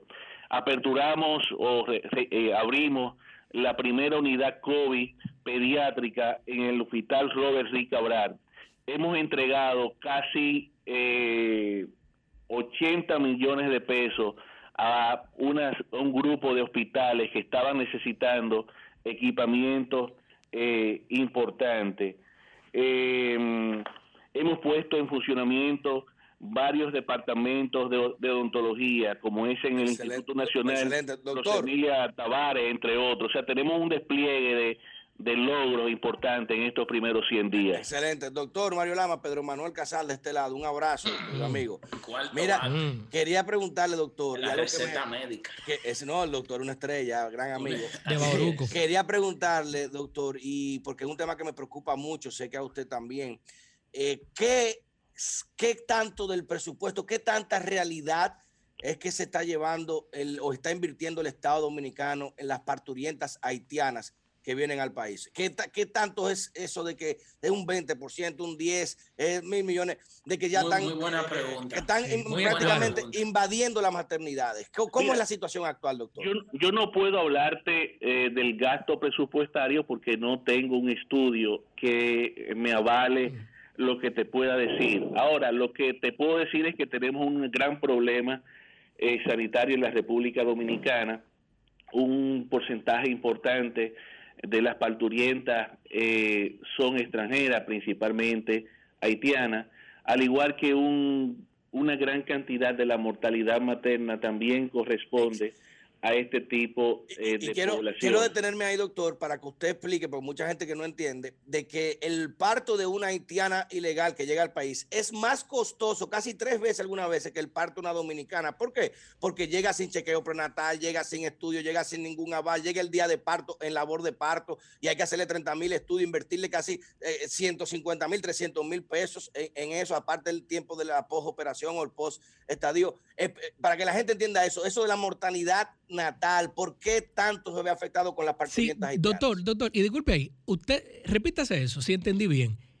La- las defunciones de estas parturientas que vienen y cruzan quizá la frontera ilegal, ¿se nos pega a la República Dominicana a nivel internacional y de organismo? Mira, O sea, que nos viven acabando en, la- en el mundo, que aquí se mueren todos los niños por eso. Mire, yo eh, lo estoy diciendo, a- esto no se había querido tomar ese enfoque anteriormente. Nosotros tenemos una gran responsabilidad. Fíjense, señores, y las cifras son para darlas, no es para ocultarlas. Nosotros vamos a tener este año una importante un importante incremento de la mortalidad materna en la República Dominicana. De hecho, nuestras cifras de mortalidad materna son de las más altas de las Américas. Esto realmente pone en evidencia de que nosotros tenemos ciertas grandes dificultades en nuestro sistema hospitalario. Este discurso no es mío, este discurso son cifras. Lo, lo decíamos antes de estar en el Estado y lo seguimos diciendo ahora. Nuestras Y autoridades anteriores, aunque tal vez de manera más conservadora, lo habían dicho también. nosotros no podemos ocultar que tenemos un gran problema en la República Dominicana. Eh, que hemos recolectado. Del primero de enero al 24 de noviembre han fallecido en la República Dominicana 145 mujeres. De esas 145 mujeres, 77 son dominicanas, 68 son extranjeras, lo que corresponde a un 47% 47%. de la mortalidad materna en República Dominicana son extranjeras. Y cuando hablamos de Eso no debemos extranjeras, te puedo decir que prácticamente, salvo uno o dos casos, son extranjeras de nacionalidad haitiana. Y esto ocurre porque una esta esta población que acude a los hospitales generalmente son pacientes que no tienen chequeos prenatales, que llegan eh, sin ningún tipo de expediente, sin chequeos previos, con muchas condiciones de morbilidad. Anemia, falsemia, muchísimas otras condiciones, hepatitis, muchísimas cosas. situaciones que eh, ponen eh, su vida en riesgo y que eh, hacen difícil el manejo. Pacientes que llegan con hemoglobina en 5 y 6 gramos por decilitro, con hipertensión arterial crónica, con preclancia sobreañadida. Poco muerto hay, poco una muerto serie hay. de condiciones comórbidas que eh, incrementan los factores de riesgo a la mortalidad. Eso es una realidad, señor. Eso es primicia, señores, primicia al sol de los sábados. Claro que sí. Bueno, es una excelente manera de despedir al querido doctor Mario Lama. De de este Ahora, poner claro, para que no me vayan a malinterpretar, que la República Dominicana no puede hacer negación de servicio. No, ¿eh? no, no, eso estamos claros. Estamos No claros en estamos- eso. no Lo que sí estamos tenemos que abordar el problema en la No, frontera. O hacer el hospital en no la frontera, pero no que vengan para acá. Nosotros no podemos en nuestros hospitales denegar Eso servicios.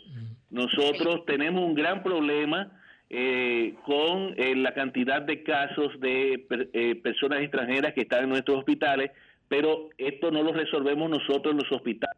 Sabemos que no, doctor. Tenemos Eso que es dar la servicio frontera. a todo el mundo, sin distinción y sin y ninguna eh, tipo de discriminación. Y sin, pa- y sin pago también, porque esa gente no Muchísimas paga gracias. nada. Eh, dígalo eso, que es gratuito el servicio prácticamente. Gracias al doctor Mario Eh. Así es. De nuestro bolsillo. Muy buena pregunta la de Pedro. Gracias, hermano. Señores, muchas gracias. Un abrazo a todos. Cambio y fuera. El sol de los sábados. El sol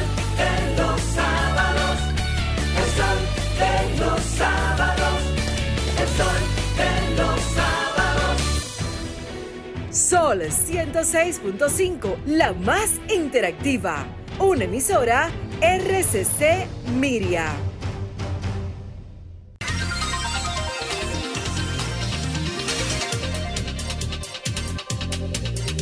Regresamos al sol de los sábados, son las 8 y 26 de la mañana y ahora vamos a pasar a la ronda de comentarios con eh, Guarocuya Batista, que es el abridor estelar de este programa. Adelante, Guaro. Muy buenos días, Julio Alberto, Martínez y Ruiz. Saludo a Milicen, hace falta la introducción y de Pedro. Sí, Hoy sábado, falta, hace- 28 de noviembre. Gracias a todos los que nos escuchan, el equipo que permite que seamos parte de esos sábados.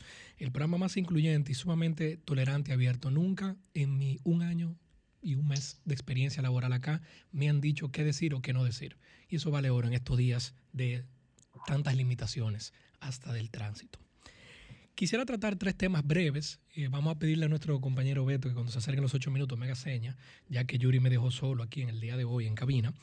El primer tema es relativo a las suspensiones de los funcionarios que ya esta mañana habíamos conversado, algunos de nosotros.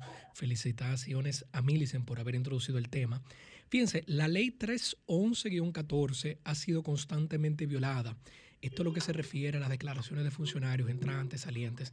Históricamente la República Dominicana eh, no ha tenido un régimen quizás de consecuencias fuertes, puesto esto no se había considerado como algo de amplio conocimiento, pero debe de serlo. El que es funcionario público, sin importar su preferencia o color, debe saber que su salario lo pagan todos nosotros, todos los dominicanos de buena fe que pagamos impuestos. Y aunque usted no sea un empresario o sea eh, dueño de capital y que pague algún tipo de impuesto más complicado, a la hora de usted ir a una tienda, ir a un supermercado y usted compra una libra de jamón, usted paga ITEVIS. El ITEVIS es un IVA. Es un invento en Dominicana que le pusimos aquí ITEVIS, pero eso es un IVA, impuesto a valor agregado. Por consiguiente, todo dominicano que en algún momento hace una ejecución de una transacción formal, paga el salario de los empleados públicos todos. Entonces, cuando se consideran funcionarios, deben de hacer sus declaraciones. Esto me trae al anuncio que se hiciese ayer en la noche. El decreto 674-20 del presidente Luis Rodolfo Abinader Corona establece la suspensión de una treintena de funcionarios de nivel medio por incumplir.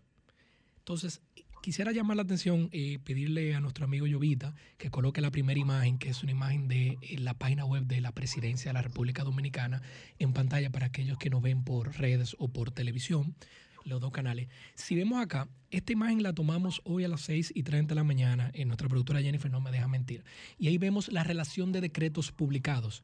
Eh, La página de la presidencia, quizás en aras, vamos a darle beneficio a la duda, de no llenar eh, un listado de todos los decretos, brinca muchos decretos. Pero ese no estaba pu- publicado ayer.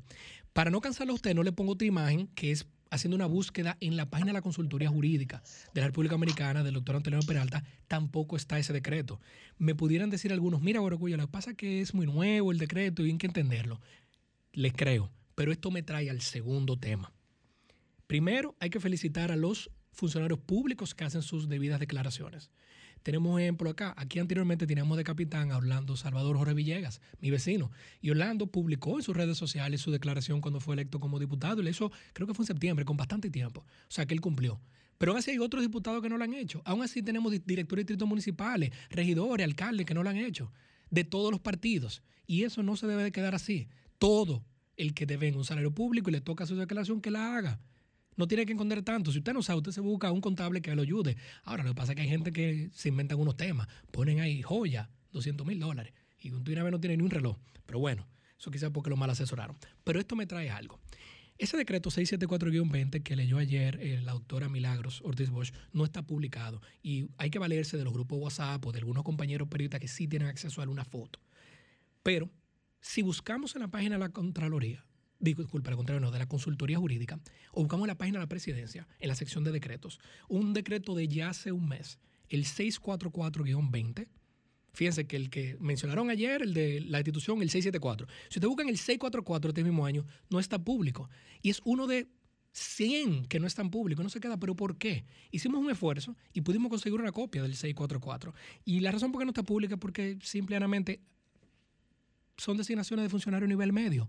Ahí designan a la diseñadora, por ejemplo, Fanny Estrella, vicecónsul en Miami, y designan personalidades en toda parte del mundo, cargos medio, medio bajo. Entonces, ¿por qué razón el gobierno dominicano o en un lado se empeña en no publicar estos cambios y nombramientos y remociones y destituciones y sustituciones de nivel medio, o quizás se les pasa, o están muy, muy ocupados y, y son novatadas, o es que no quieren meterse en rojo por temas políticos propios de su partido. Es decir, si estuviesen publicando todo y cada uno de los decretos que el presidente Luis Rodolfo Abinader Corona firma, se darían cuenta el común denominador político, el miembro de su partido, que hay muchos puestos que estaban disponibles que quizás no les han tocado. ¿Por qué ponen a fulano y a Mengano y por qué no a mí? Pero esto va más allá porque hay un tema de transparencia pública. Por ejemplo, el presidente Abinader y el ministro de Industria y Comercio han hecho análisis público de las nuevas zonas francas que se están instalando. Cada uno de estos parques zona franca conlleva un decreto y ha sido firmado, pero no se publica. No lo sé si es porque no quiere que se sepan quizá eh, la extensión del terreno y cuántas tareas son, pero no debería ser así. Debe ser, se debe ser muy transparente. Y ojo, cuando estuvimos con el partido al que yo pertenezco en el gobierno, también sufríamos de eso. No se publicaban muchas cosas y eso no debe de ser así. Y esto me trae eh, a algo más. Esta opacidad del Estado me trae, la quiero abrir aquí. Tenemos un decreto que parece que queda pendiente y no ha sido sustituido. Aquí tenemos varios funcionarios, CDN se hace eco esta mañana, donde hay varios funcionarios del gobierno dominicano que están presentes, nombrados desde el año 2012. Por ejemplo, tenemos el caso en el INAVI, Instituto Nacional de Bienestar Estudiantil, donde de su director estaba Johnny José Pujols y estaba nombrado con un decreto en el año 2012, lo hemos recibido aquí en este programa varias veces, él es miembro del PLD y no lo han sustituido todavía. CDN se hace eco de su caso, puesto él gira sendas cartas, tanto al presidente de la República como al nuevo director del INAVIE, el arquitecto Cecilio Rodríguez, para que lo destituyan, porque le han seguido pagando y él ha tenido que devolver estos salarios públicos con cheque de administración del Banco de Reserva, que yo sé de paso, eso tiene un costo de emisión cheque de administración y nadie se lo está devolviendo. O sea, contra su propio pecunio, él está devolviendo eso, dado que ha habido un cambio de personal de acuerdo a recursos humanos en la institución. Ergo, el presidente Abinader, sin saberlo, voy a darle el beneficio de la duda, tiene pendiente de nombrar muchos funcionarios de nivel bajo, de nivel medio. Quizás ya los altos no están eh, abiertos, pero tiene muchos funcionarios pendientes y quizás sus ocupaciones presidenciales le impiden acometer esto. Entonces, esto es un llamado al doctor Antonio Peralta y el equipo de la consultoría jurídica del Palacio de que, número uno, no seamos opacos. Número dos, publíquenlo. Y número tres, siéntense con su partido y nombren a la gente que hayan que nombrar. Eh, en caso de Johnny José Pujols es uno de muchos, pero este se ha hecho público porque Sedena ya lo ha hecho referencia esta mañana, de que usted tiene gente que no son de su partido, que tienen posiciones políticas nombradas y siguen cobrando y no quieren seguir cobrando. Y han hecho todo lo posible para que lo destituyan, pero la cola parece que es muy larga para que salgan esos decretos. Entonces, esto me trae al tercer tema. Vamos a solicitar a Llovita que haga eh, publicación de la segunda imagen. Esto se refiere a la encuesta Gallup hoy, que sé que Ernesto y Julio se van a hacer referencia a ella, pero creo que trataré otro tema. Tiene muchas gráficas y muchos slides técnicos la encuesta Gallup hoy, pero quiero solamente referenciar esta que está aquí. Esta gráfica que ustedes ven ahí, eh, queridos escuchas y televidentes, dice, se le preguntó al pueblo dominicano, ¿cree usted que el gobierno debe mantener los programas de asistencia social? Ejemplo, quédate en casa, fase, para ti, entre otros, para apoyar a la empresa y los trabajadores. Mire, se le preguntó en las regiones urbanas y rurales. Se le preguntó en el norte, en el sur, en el este y en la zona metropolitana. Se le preguntaron a hombres y mujeres, adultos, adultos medios, adultos mayores. Y abrumadoramente, abrumadoramente, un 93% de los encuestados dijeron que hay que mantener fase, quédate en casa y los demás. Ojo, no solamente son estos programas los existentes, los programas de asistencia social o de transferencia directa, condicionada o no, son mucho más. Ahí está Bono Gas, ahí está Comer Primero, Bono Luz, Incentivo de la Asistencia Escolar, el Bono Escolar eh, Estudiando eh, con Progreso, el Bono Gas de Choferes, el Incentivo de la Educación Superior, Programa de Incentivo al Estado Armada. Hay muchos, muchos programas de asistencia social y todos estos abrumadoramente se considera que deben de mantenerse. Entonces, hago referencia a mi educación económica. En esto no me deja mentir, que ambos fuimos a la madre y maestra. Una de las primeras cosas que nos enseñan es que no hay tal cosa como un programa gubernamental temporal. Lo dice Milton Friedman, fenecido Premio Nobel de Economía de la Universidad de Chicago. Cuando el gobierno dice, te voy a ayudar por un día, por una semana por un año, no hay que le quite esa ayuda después a la gente. Entonces, entendemos que el gobierno, con ánimos fiscalizadores, dicen, no tengo suficientes recursos. Si mantengo estos programas que estableció el PLD, número uno, el beneficio político lo van a ganar ellos. Y número dos, me veo limitado en las políticas públicas que quiero implementar entiendo el equipo económico del presidente Abinader. Pero haciendo referencia, como el ministro de Economía decía, él habló en una entrevista ayer como profesor de Economía, él no habló como ministro, lo dijo, como profesor de Economía, él lo decía. Lamentablemente no lo podemos quitar, hay que darle la vuelta. Él no dijo que se iban a dejar, que se iban a mantener. Una pequeña corrección, nuestro amigo Julio. Él dijo que lo ajustarán, lo focalizarán. Y eso lo dijimos el sábado pasado y se lo referenciamos al presidente Abinader. Presidente, para tema político, cámbiale el nombre. Quítelo todo deje el mismo monto, repártalo de otra manera, focalícelo como usted entienda, cambie el nombre, póngale otro nombre que usted entienda, la doble, como usted le quieran decir, hágalo, pero no lo quite. Y con esto vamos concluyendo. El CONEP fue entrevistado con estos temas. Y César Ragán del CONEP dijo, y cito, no nos imaginamos la complicado que sería la situación económica y social todos estos meses sin fase. Le preguntaron algunos periódicos y un editorial del Listín Diario de don Miguel Franjón, fase equivale a estabilidad. Le preguntaron a otros partidos políticos, el PRD dice Héctor Guzmán, esto afectaría a más de dos millones de personas si se elimina. Pueblo dominicano, lamentablemente, el consumo privado no lo podemos eliminar. Se le puede decir cualquier empresario grande, medio o pequeño. Y el principal apoyo, sostén de consumo privado, de que un dominicano de buena voluntad puede ir a comprar algo, es tener estos programas de asistencia social.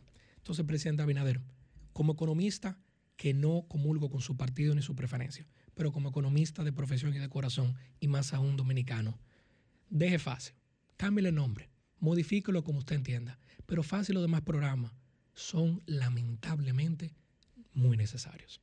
Cambio y fuera.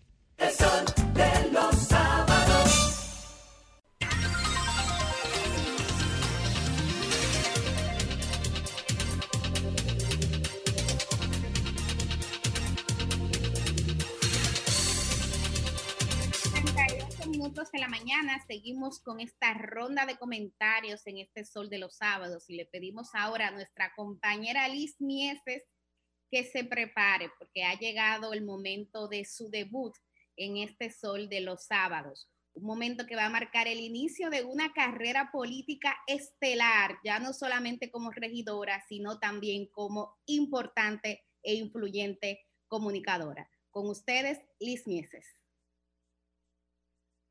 Activa tu micrófono. Muchísimas, muchísimas gracias, Milicen. La verdad es que un, yo tengo dos temas, dos temas muy breves. Agradecerle nuevamente el poder estar en esta plataforma que verdaderamente se ha convertido, disculpen, se ha convertido, se ha convertido en la plataforma número uno de los sábados y de todo el fin de semana. Y creo que debo comenzar mi primer comentario diciendo estas palabras. Para vivir con plenitud todas las personas necesitamos estar libres de violencia. Es un derecho universal consagrado en todos los instrumentos internacionales. Y con esto abordo. Hace precisamente tres días nosotros, los dominicanos, a nivel, son no solamente los dominicanos, sino a nivel internacional, celebramos el Día de la No Violencia contra la Mujer. En adición a eso, que lo comentábamos también en, en el segmento anterior, la República Dominicana tiene un compromiso precisamente con el tema, porque este aniversario que precisamente marca a las hermanas Mirabales, quienes se convirtieron en un referente de valor, en un referente de humildad, de trabajo y de igualdad, nos lleva a cada uno de nosotros a preguntarnos si solamente este tema de violencia tenemos que visualizarlo en las mujeres o visualizarlo en las personas. Yo soy muy particular de que nosotros, y me atrevo a decir que todos somos una generación de igualdad, de que nosotros, la juventud que está ahora mismo tomando los, las rieles del gobierno, del Estado, de la comunicación, de los diferentes sectores de la República Dominicana, somos una generación que no hemos comprometido precisamente con parte de esos temas que son temas de igualdad. Pensamos en violencia de género, pensamos en violencia en contra de la mujer, pero tenemos que hacernos eco de que no solamente las mujeres son las violentadas, tenemos niños, tenemos niñas, y es por esa vía donde necesitamos comenzar con una educación real y precisa, una educación que lleve, que a lo largo del tiempo se pueda real y efectivamente combatir con esta situación. Esa, esa preocupación, esa, esa responsabilidad que hemos adquirido, gracias a, a todos los organismos internacionales que han llevado este día 25 de noviembre como el Día Internacional en contra de la violencia de género o de la violencia de la mujer, yo creo que sin ser ni machista ni feminista, es un tema de que debemos de tomarlo en cuenta, no solamente con las mujeres. Si hacemos un análisis, que lo hacía, se hacía ahorita, y se hablaba de que real efectivamente las mujeres son las más vulnerables en el sentido de violencia, no solamente de violencia física, sino de violencia emocional, violencia económica, violencia en un, gran, gran parte de, sectores, de, de cosas de, del país, pero también hay que hacer eco de que este 25 de noviembre integrar también la violencia en los hombres, porque existe, señores, existe, y el machismo va a un nivel que precisamente es parte del comentario, de ver como muchísimos hombres que son también maltratados por machistas no se atreven ni siquiera a hacer o decir que está pasando por violencia, por un tema tan sencillo como el machismo. Entonces, este comentario va muy enfocado en reconocer, seguir reconociendo todos los 25 de noviembre, pero no dejarlo solamente los 25 de noviembre, en que no en que las instituciones, que el sector privado, que tenga en cuenta los 25 de noviembre como el Día de la Violencia en contra la Mujer, no, señores. Nosotros tenemos un compromiso y ese compromiso va más allá de un solo día. No es de ponerse un pin o una foto, no es de subir algo a Instagram, a las redes sociales, es de verdaderamente crear, cambiar el chip, la cultura dominicana, que es, yo sé que es sumamente difícil cambiarle la mentalidad o la cultura a una gente, y más después de cierta edad, pero tenemos ese compromiso y quiero hacer eco precisamente en eso, de que el compromiso no único y exclusivamente es en contra de las mujeres o a favor de las mujeres, es de las personas, porque existe una mujer y existe el hombre.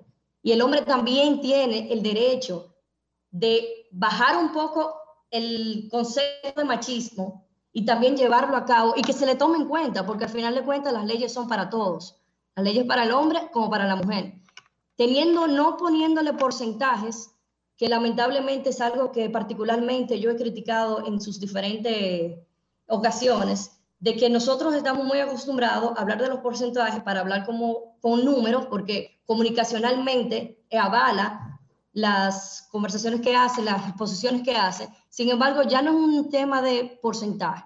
Todos sabemos que nuestro país, lamentablemente, cuenta con uno de los porcentajes más altos de violencia de género, cuenta con uno de los porcentajes más altos en muchísimas otras cosas que lamentablemente son muy penosas. Sin embargo, hago un llamado con este comentario precisamente para eso, para tener en cuenta que la violencia no única y exclusivamente, independientemente nosotras las mujeres seamos las más vulnerables, existe en las mujeres. Y que eso es algo del día a día, no de solamente un día.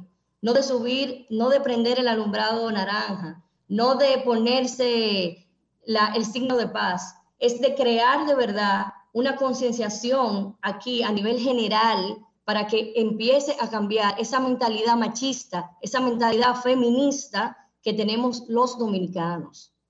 Aparte de eso, quiero también hacer, ad- adicionar este comentario, que un gran orgullo ver cómo después de 63 años el gobierno dominicano pudo, le da el reconocimiento, le entrega un S4 póstumo a una de estas hermanas Mirabal, la cual, vuelvo y repito, han sido el referente a nivel mundial de la violencia de género o de la violencia. Vamos a quitarle el género y vamos a ponerle de la violencia.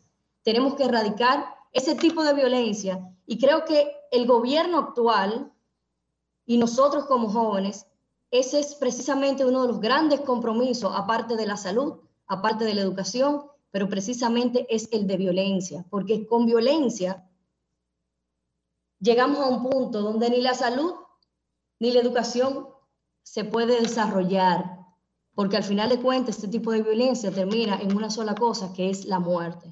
Teniendo en cuenta que con el tema del COVID-19 y la pandemia se han elevado los casos de violencia precisamente por el tema del aislamiento, del estar tanto tiempo en casa, y eso ha hecho que los números se eleven de manera estratosférica y creo que es algo muy importante que hay que ponerle ojo, pero ojo de verdad, no ojo solamente en noviembre, ojo todos los días del año en el tema de esa violencia a nivel general para hombres y para mujeres. Ese es un primer tema y en el otro tema, dando un cambio de 180 grados, quiero también hablarle un poco del tema de que el día de ayer precisamente se llevó a cabo el Congreso de FEDOMU y también la adquisición de la Liga Municipal, donde se hizo una actividad sin precedente aquí en la República Dominicana, donde hubo una participación directa del tren gubernamental, del gobierno central, en conjunto con los gobiernos locales. Y qué bueno ver ese tipo de iniciativa, porque eso nos lleva a nosotros de saber, aquí hay una gran ignorancia con los temas municipales. Los gobiernos locales tienen competencias muy claras, competencias que lamentablemente se han ido con el paso del tiempo descentralizando de cuáles son. Hay unos temas que son precisos, hay temas, por poner un ejemplo tácito, los ayuntamientos, los gobiernos locales son precisamente puntualmente los encargados del tránsito, sin embargo se han, se han descentralizado, se han creado instituciones para que manejen eso, que ahora se manejan en una mesa, en una mesa que se pudiera decir en conjunto para poder llevar a cabo una realidad, poder arreglar la realidad que tenemos aquí, por ponerle un ejemplo, aquí precisamente en el Distrito Nacional. Nosotros tenemos un tema importantísimo con el tránsito y ver ese tipo de actividades que se llevan a cabo, que sin importar colores ni banderíos políticos, vamos a ser un conglomerado de personas para poder llevar soluciones a los diferentes municipios, a las diferentes provincias de manera local y de manera central, con el apoyo del gobierno central, es importante dar ese tipo de reconocimiento y saber las competencias de cada uno que van en alianza con el gobierno central. Muchísimas gracias, Millicent, por la oportunidad.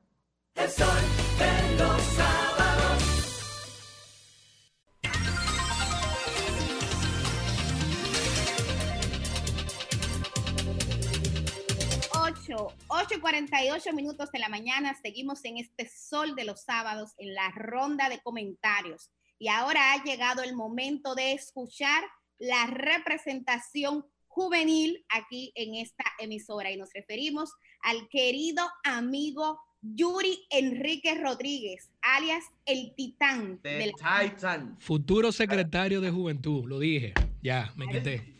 Ya, ya, ya veremos qué para el futuro. Gracias, Millicent. Muchísimas gracias, amigo. gustaría verlo en el comité político. Cuando un político dice ya veremos lo que depara el futuro, es porque tiene el plan va con todo el pie, mi hermano. Es porque los vientos soplan.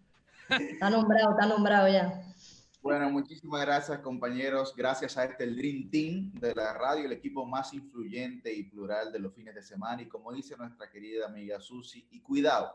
Miren, en estos primeros 100 días yo he estado visualizando eh, la labor que ha tenido el Congreso de la República, porque Yo creo que es la casa de la democracia, inclusive lo planteaba Montesquieu desde el espíritu de las leyes, donde eh, planteaba la división del Estado y proponía que los debates se llevaran a cabo donde estaba la mayor parte de los representantes de la ciudadanía y sus demarcaciones. Y es ahí en un espacio de consenso, de diálogo, en el mejor de los casos, o de discusión y debate, donde las cosas importantes se tienen que hablar. Pero, señores, yo quiero traer aquí una frase que me pareció muy acertada para lo que yo modestamente he percibido desde el Congreso, y es de Pedro Salinas, y dice, lo que eres me distrae de lo que dices. Increíble. El Congreso aprobó esta, esta pasada semana 100 millones de dólares en préstamos, que son 5.850 millones de pesos, con un préstamo con el Banco Internacional de Reconstrucción y Fomento, que fue suscrito el 28 de septiembre para supuestamente eh, aplicarlo en un programa de políticas de desarrollo en apoyo a la respuesta de la República Dominicana contra el COVID-19. Sin embargo, la resolución aprobatoria de ese préstamo de 100 millones de dólares, más de 5 mil millones de pesos, fue liberada, oigan bien, de ir a la Comisión de Hacienda y también de lectura en el hemiciclo por solicitud del representante de la bancada del PRM, que es el partido oficialista y que por demás es mayoría dentro de esa dentro de la Cámara de Diputados y también dentro de la Cámara de Senadores. Les repito, señores, un préstamo de más de 5 mil millones de pesos no fue ni siquiera enviado a comisión, como dice el reglamento interno de la Cámara de Diputados. Este es un Congreso que ahora aprueba 45 días más de estado de emergencia, que durante la campaña decían la mayoría de los que están ahí que no se le debería coercionar el derecho al libre tránsito a los ciudadanos y que hoy dicen que le tienen miedo, miedo a la población. No es verdad. Hoy los que están en salud, en gran parte del sector salud, que fueron muy virulentos, ¿eh? que fueron muy violentos en sus actuaciones políticas desde espacios comunicativos, pretendían dar recetas para solucionar problemas y hoy no tienen ni una sola para poder hacerlo. Ni siquiera se le ha podido presentar un plan de desescalada a este país sincero y honesto que no solamente privilegie los sectores de cadena de producción turística, sino a todos los sectores, tanto los informales como los formales. Además, en ese plan de 45 días más de estado de emergencia, no se nos ha presentado a nosotros en ninguna de las otras solicitudes de prórrogas los informes necesarios de la consultoría jurídica del Poder Ejecutivo que se exigen dentro de la ley de estado de emergencia para poder prorrogar. Hoy no vemos a tantas congresistas ¿eh? hablar sobre fiscalizar la actuación del Poder Ejecutivo. Hoy la vocera del PRM en el Senado está en silencio porque no tiene más nada que decir. Hoy supuestamente, y reitero, le tienen miedo a la población, pero no le tienen miedo a la población, le tienen miedo a su incapacidad de generar una gestión eficiente de una crisis sanitaria, económica, social, educativa y cultural. Ni publica nada en redes ya. Y no publican absolutamente nada, porque saben que no tienen ahora calidad moral para poder circunscribirse a lo que anteriormente tanto mencionaban. Yo le he dicho y he insistido varias veces aquí, la clase política que tan desprestigiada está, tiene que respetarse a sí misma para que los demás lo respeten, porque nadie respeta a quien no se respeta a sí mismo. Solamente la bancada de Alianza País, que quiero felicitar a José Horacio, y solamente la bancada del PLD se opusieron a ese préstamo. Inclusive el vocero de la bancada del PLD le dijo que por lo menos los allantaran con una especie de informe, pero ni siquiera eso fue posible. Lo que estamos viendo son patrones conductuales que van en contra de la institucionalidad de la República Dominicana que simplemente pretenden instaurar, una actuación incorrecta frente a lo que se debería hacer. ¿Qué calidad moral van a presentar esos legisladores de una bancada mayoritaria que no respetan la institucionalidad de un país? Tanto que quieren jugar con el jueguito ese de la doble moral. Solamente hay una, pero hay quienes la practican y quienes no. Además, se ha presentado un presupuesto que lo tienen como un secreto de Estado, donde se presentan ingresos oigan bien, por venta de activos de más de 887 mil millones de pesos para ser utilizados como gasto corriente. ¿Qué es lo que se va a vender? ¿Cuál es la licitación que se tiene en mente? ¿Qué es lo que se pretende hacer? ¿Cuáles son esos activos de la República Dominicana que se van a vender al sector privado? lo van a hacer a precio de, va- de vacas muertas.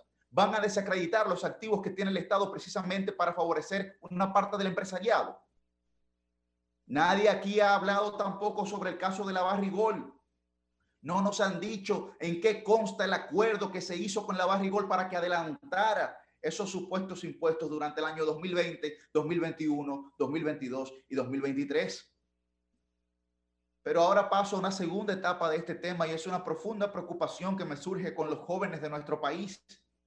Es imposible recuperarnos sin los jóvenes. Y aquí nosotros estamos viendo que hay un deterioro del empleo y sobre todo para la juventud que viene creciendo, una dificultad inmensa de acceso a la vivienda. Mucho se ha querido hablar sobre la Gallup, pero los principales, las principales preocupaciones de los jóvenes en la Gallup y de la mayoría de la gente es, uno, la creación de empleos, dos, la reactivación económica y tres, las ayudas sociales. ¿Cuáles son los planes que se están mostrando desde el Ministerio de la Juventud? Un ministerio hasta el día de hoy acéfalo porque su ministra está supuestamente en una licencia sin disfrute de sueldo, pero cobra el sueldo. Y así lo dice la nómina de octubre. La recuperación económica será insostenible si nosotros prescindimos de la juventud dominicana para poder desarrollarnos. Doy un ejemplo muy claro, finalmente, para concluir. En España, por ejemplo, el paro de empleo en los jóvenes en los últimos seis meses ha aumentado desde el 32% al 43.9%, más de 10 puntos porcentuales. Y estos jóvenes son jóvenes preparados costosamente por el Estado dominicano, que otros países lo van a recibir con las puertas abiertas. Nuevas brechas de desigualdades se van a generar, pero sobre todo vamos a tener nuestro acostumbrado, nuestra acostumbrada fuga de cerebros, siendo esta la generación más preparada, pero la que menos se toma en cuenta y a la que menos recursos económicos se le está asignando. El sol de los sábados.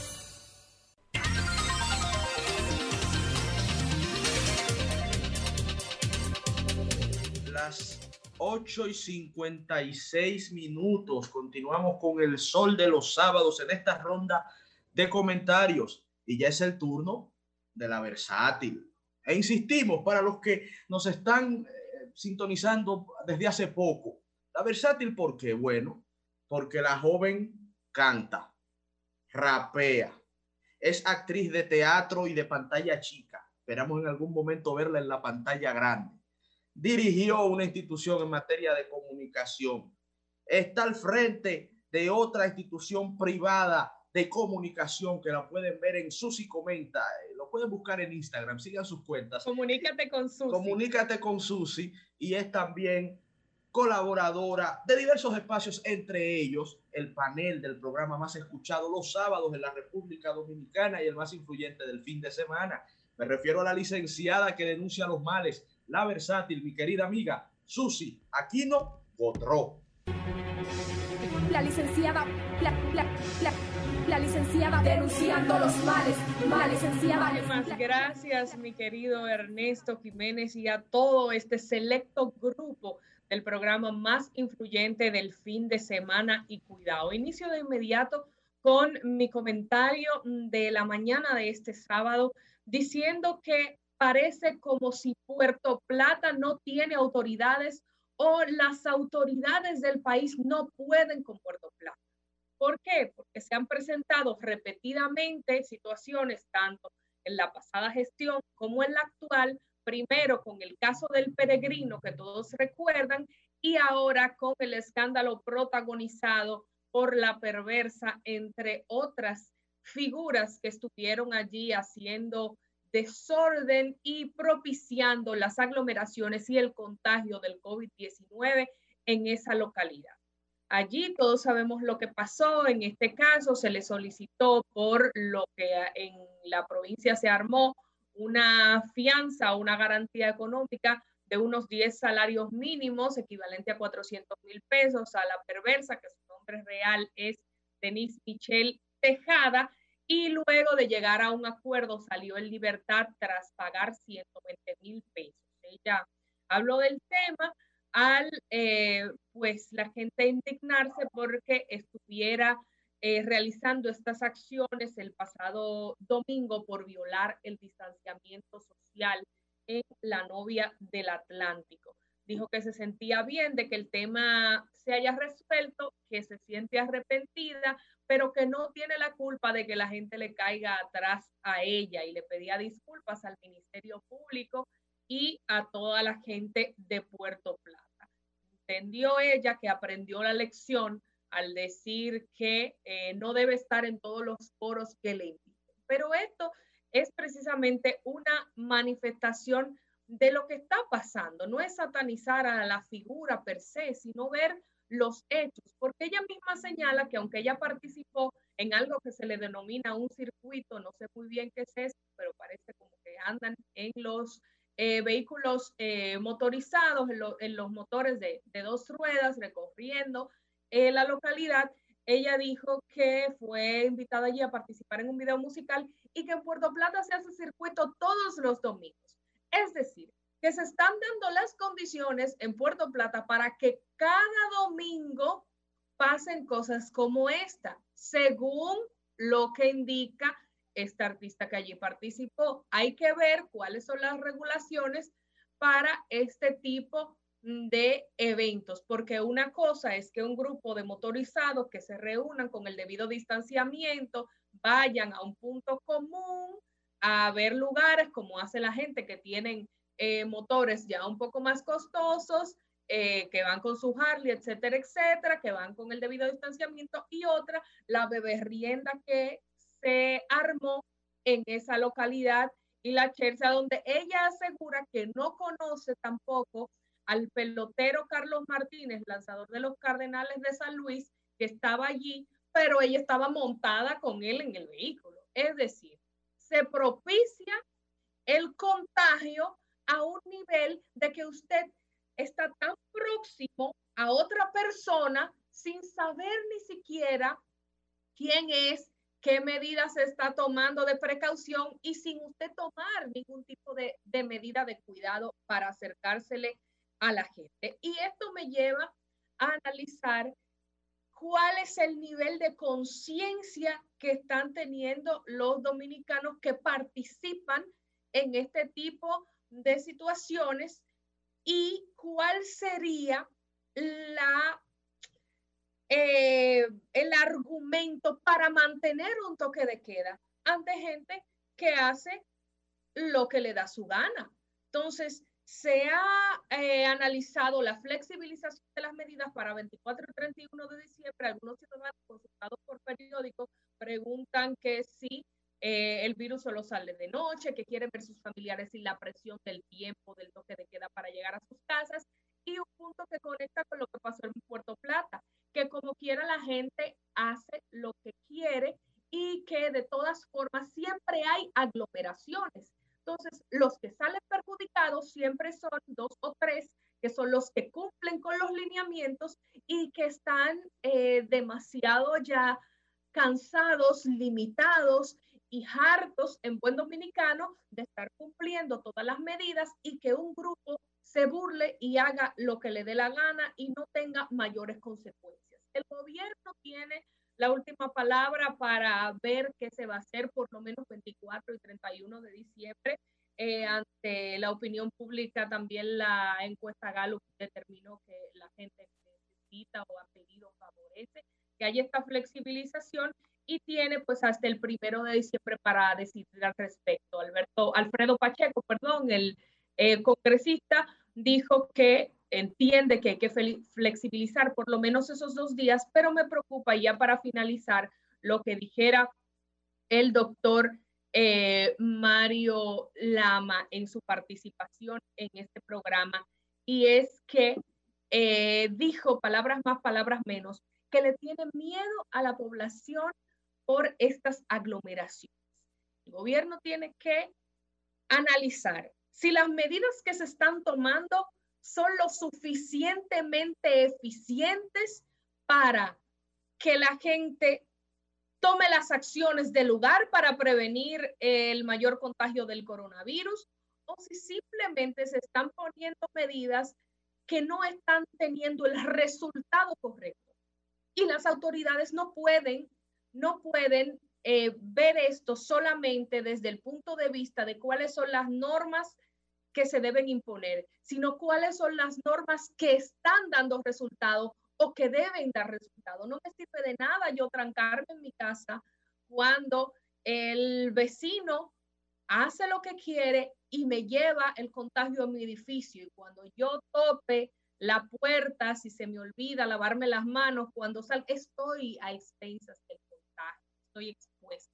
Entonces, creo que las autoridades no pueden tenerle miedo a la población, la población tiene que acatar las medidas y tenemos que analizar si lo que se está haciendo finalmente está logrando los objetivos o simplemente estamos poniendo medidas sin ningún fin claro y sin ningún objetivo común y lo más importante, sin ningún resultado. Cambio fuera.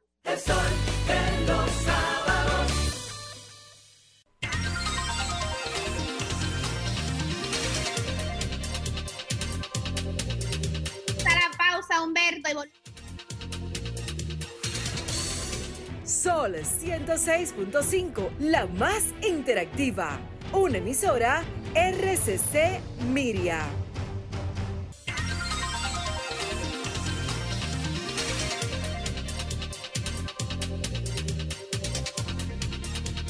Que 8 minutos de la mañana y luego de ese comentario estético de Guarocuya Batista, voy a tener que contratarlo próximamente como asesor, porque tú supiste, Guarocuya, que eso salió al aire.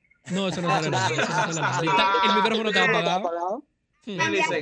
La- ahí, ahí- ahí está Jessica Milicen, visita. Ah, sí, sí, claro. Pues, ¿no? o sea, ella trabaja esos temas. Yo puedo dar fe y testimonio de su buen servicio. Yo sé, yo sé. Vamos entonces a continuar esta ronda de comentarios y ahora viene uno de nuestros bateadores más duros. Mm. Nos referimos a nuestro cuarto bate, Pedro Manuel Casado.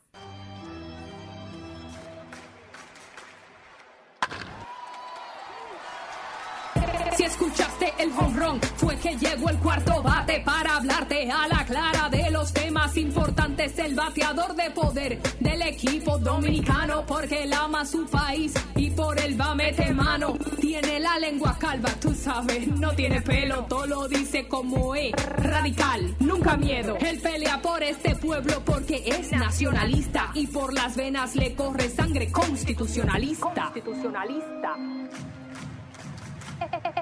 El cuarto bate, Pedro Manuel Casals. Muy buen día, pueblo dominicano, y como siempre, señores, agradecidos de Dios de estar en vida y salud en estos micrófonos de la más interactiva Sol 106.5 FM con el Dream Team de la radio, marcando la pauta en todo el territorio nacional. Miren, señores, dos temas. Eh, primero, eh, esta semana pasada ocurrió eh, lo que en cualquier otro contexto histórico sería un evento de una categoría eh, prácticamente mundial y que fue en Pensilvania, específicamente en Estados Unidos, donde se ha llevado a cabo una audiencia estatal para prácticamente ya denunciar la disputa de las elecciones en ese estado.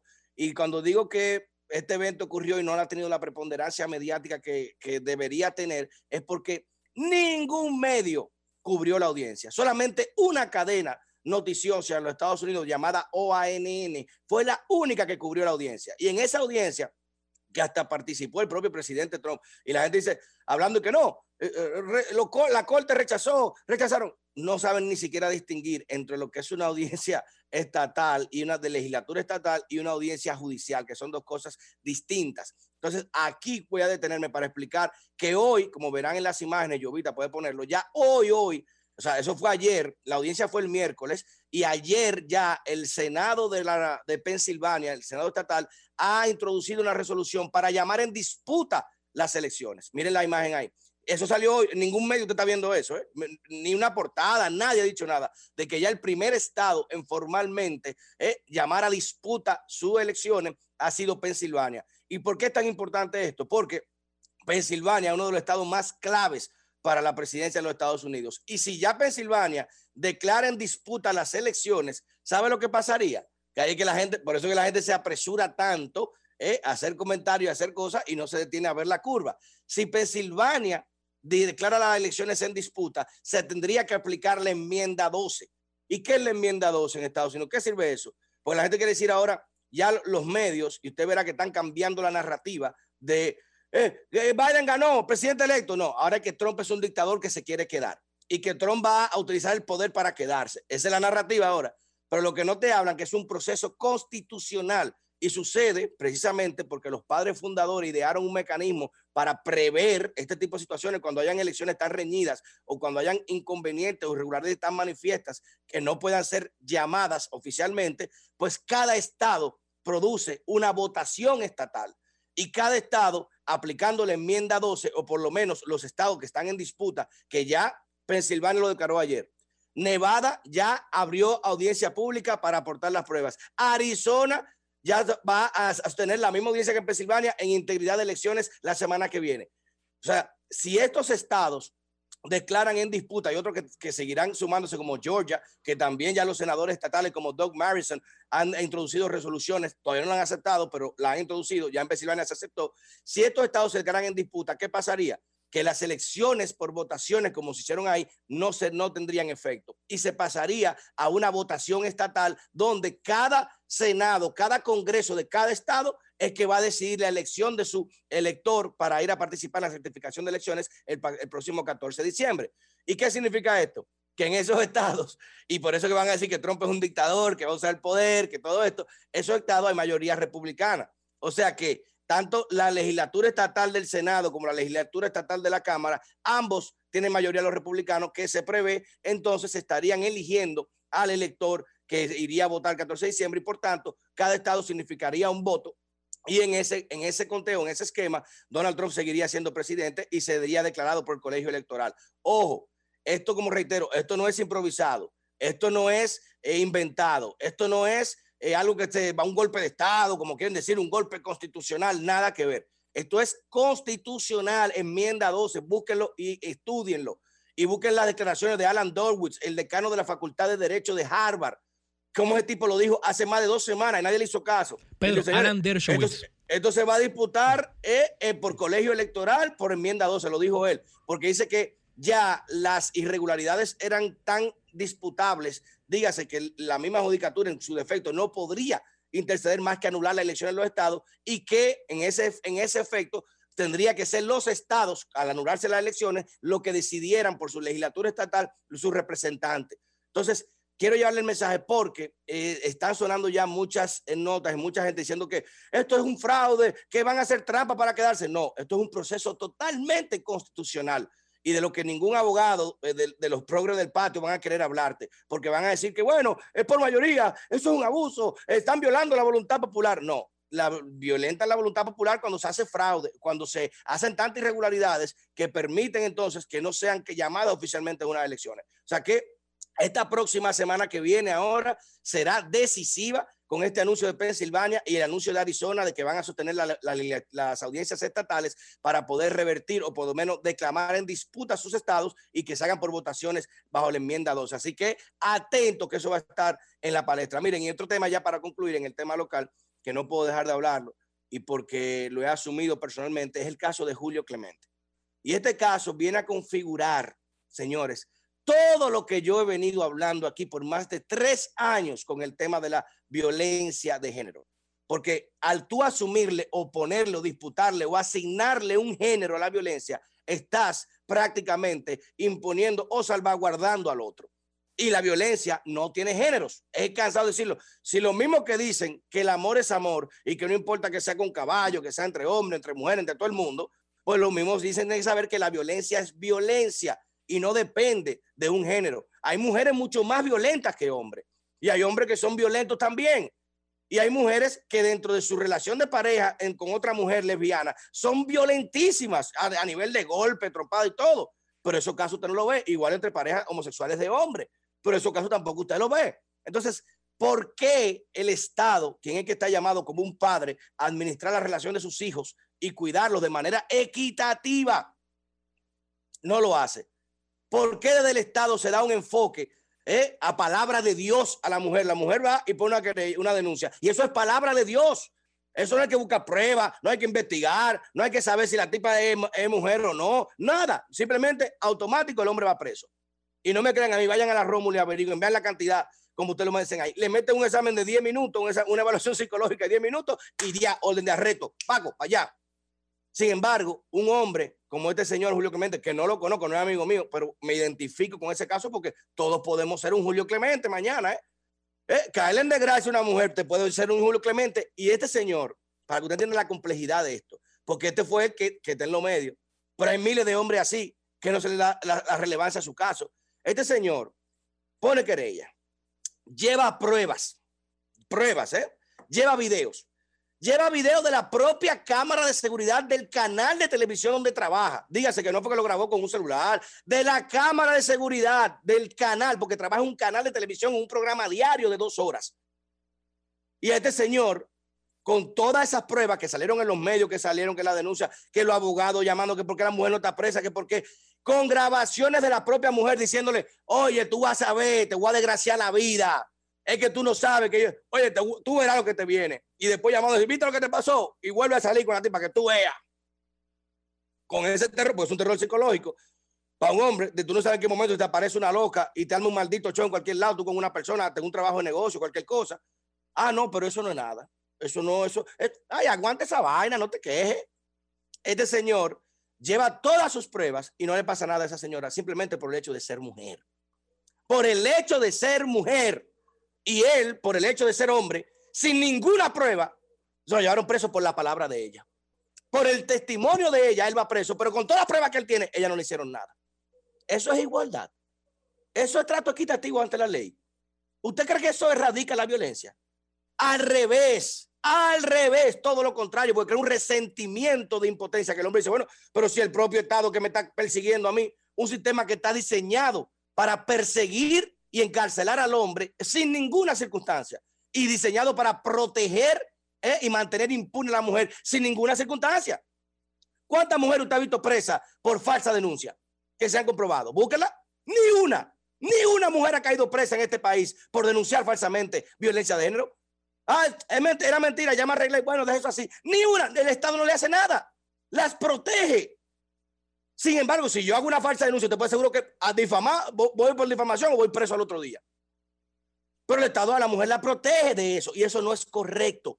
Eso no es correcto porque el Estado debe proteger a todos, todes, toda, toda con X, todo lo que tú quieras, a todos. Y sin embargo, está reproduciendo un sistema en el cual prácticamente obliga al hombre a tener que resolucionar su problema de manera personal. Personal, porque tú ves que si hay otra gente, agarra y manda a dos tipas como mandó uno otro día y le cae a trompado la o la manda a machetear a la jeva con dos mujeres. Pero como un tipo que está en los medios y que está buscando el debido proceso, hace sus cosas de la manera correcta y lo que el premio que le sale por hacer la cosa bien es caer preso.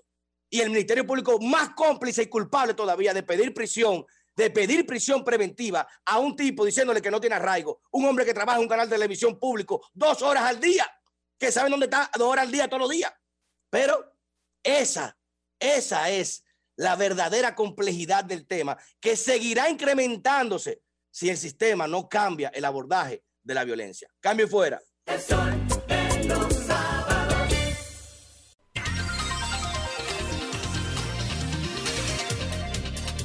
Continuamos, continuamos con la ronda de comentarios. 9 llegó la y. 20 de la mañana y llegó el turno de la embajadora. Pero siempre insistimos, siempre insistimos, no la embajadora de los poderosos, ni de intereses creados y consabidos, no, no, no, no. Desde que está ejerciendo comunicación en diarios digitales, en diarios físicos, en El Sol de los Sábados, en otros programas de radio y televisión, ha sido embajadora de los mejores y más sanos intereses del pueblo dominicano. Y por eso, con orgullo y mucho afecto, nos place presentar a nuestra querida amiga Mili Seguribe, the Ambassador of the People, la embajadora en El Sol de los Sábados. Muchísimas gracias, Ernesto Jiménez, querido maestro, por esa presentación. Aprovecho también para saludar a mis compañeros y compañeras de equipo. Qué bueno ya poder decir compañeras en plural, porque con la integración de Liz Mieses al panel, eh, ya somos tres mujeres. Me siento también muy contenta por ese, por ese hecho. Y Agradecer compañeros. como de costumbre, agradecer como de costumbre la sintonía que nos dan tanto por los 106.5 FM de Sol como por los canales 23 y 29, así como también por el canal de YouTube y demás plataformas digitales de Sol y del grupo RCC Media.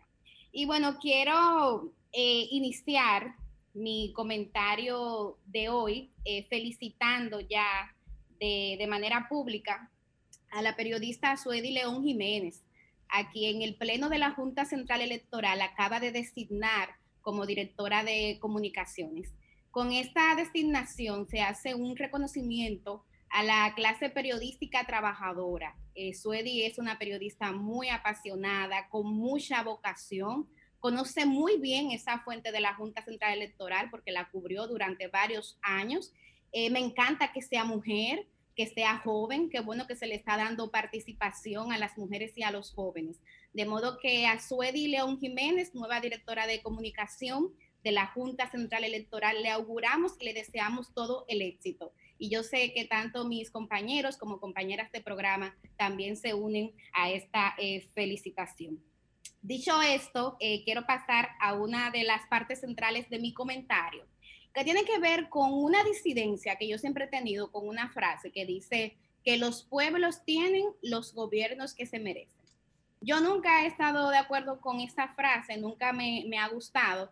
Y una muestra de que no siempre es así es lo que pasó aquí en República Dominicana previo al contexto electoral reciente.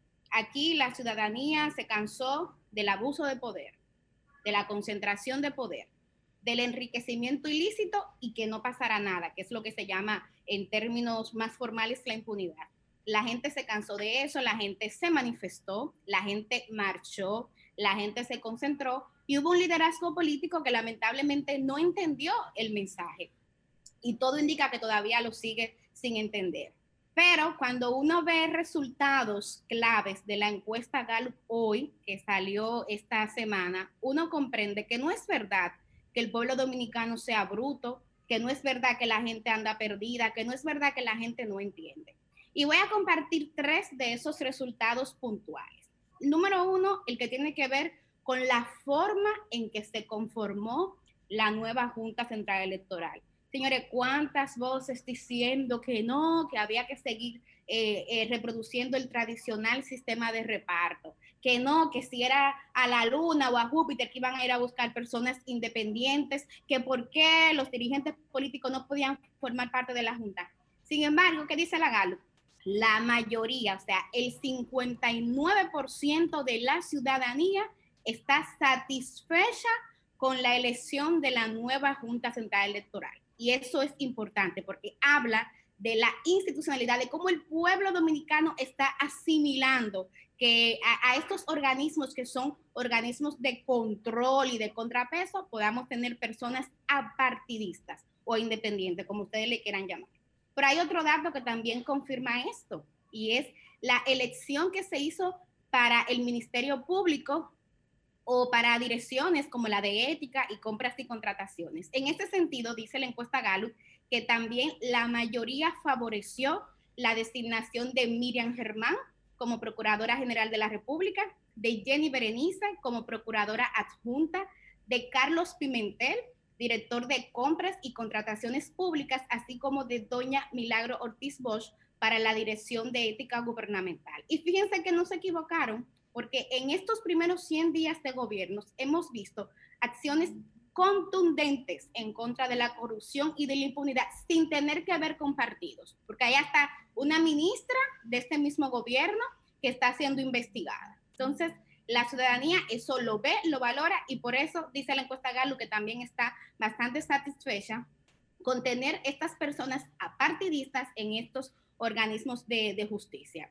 Y por último, pero no menos importante, la posición en relación a los recursos a los partidos políticos y la propuesta que hizo el presidente para que se les reduzca uh, en un 50% partiendo de que no estamos en un año electoral, así como también la eliminación de esos privilegios irritantes como son los llamados cofrecito y barrilito. Aquí también la gran mayoría de la gente, escuchen el porcentaje, 82.8% está de acuerdo con que se les reduzca la asignación a los partidos y eh, otro porcentaje también mayoritario, que es el caso del 50%, apoya que se elimine el barrilito y el cofrecito. Y yo comparto estos datos por lo que decía, o sea, que hay gente que no ha entendido que la ciudadanía cambió, que hay gente que quiere que las cosas se hagan de manera distinta y que esa es la gran mayoría de la ciudadanía. Ojalá que este nuevo gobierno, que estas nuevas autoridades tomen en cuenta este dato y que se den cuenta que más allá de esas voces del pasado que viven implorando en las redes y en los medios que las cosas se hagan como siempre, hay una ciudadanía que está activa, que está atenta y que está deseando que las cosas sean lo contrario, que sean diferentes. Y ya para cerrar mi comentario y darle paso al maestro, quiero también eh, señalar, y creo que fue Guarocuya y, y, el mismo Yuri que lo han referido ya en su comentario, lo que tiene que ver con la posible extensión o no de los programas de, asistencia de y partido. Yo he visto mucha atención en relación a que si se va a flexibilizar o no el toque de queda, el estado de emergencia, pero he visto, no he visto con igual magnitud la defensa de que se mantengan estas medidas. Pues estuve revisando los datos y aunque el Ministerio de Trabajo ha venido compartiendo información en relación a cómo ya hay muchos empleados que estaban suspendidos, que han sido reactivados, todavía hay dos millones y medio de dominicanos que dependen de estos programas de ayuda asistencial, dígase FASE, dígase quédate en casa y dígase para ti. Por eso segundo el llamado que hizo Guarocuya de si hay que cambiar el, nombre a los programas, que se le cambie, pero que ojalá definitivamente se puedan mantener. Creo que es momento para eh, implorar un Estado que sea solidario, un sector empresarial que también sea solidario y que no simplemente se redite nueva vez aquella circunstancia, Humberto, de que simplemente se salve quien pueda. Cambio fuera. Los sábados.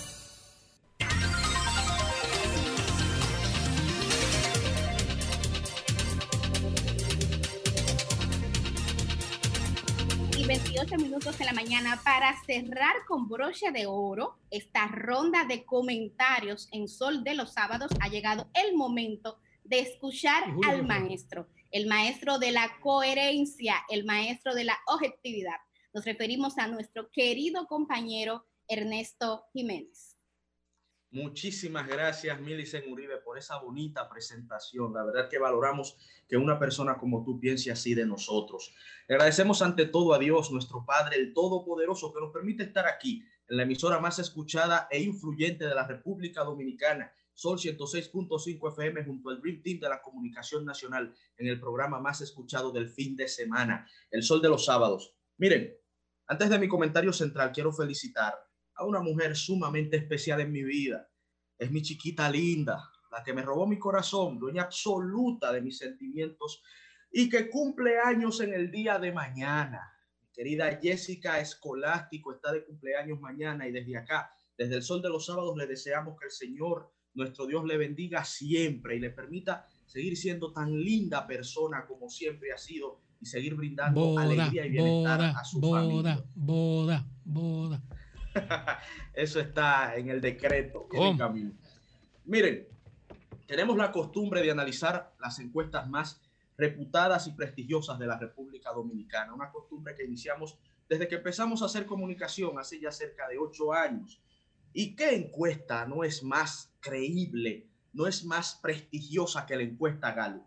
Es inclusive para el pueblo dominicano sinónimo de ser encuesta. Muchas personas no dicen, ¿y qué dijo tal encuesta? No, no, no. ¿Y qué dijo la Gallup? Y lo demostró con los últimos resultados acertadísimos en torno a las elecciones presidenciales de julio pasado. Y la Gallup publicó nueva vez, como tenía costumbre, algo había pasado que cercenó esa publicación periódica y uno hasta se preguntaba qué era lo que estaba sucediendo, que la Gallup no publicaba en momentos estelares a nivel político electoral, pero parece que eso que forzó, eso que presionó, parece que cambió, parece que ya pasó y nueva vez la Gallup retoma esta muy buena costumbre de publicar, de sondear cómo va el ánimo de los dominicanos y las dominicanas a nivel político, económico y social.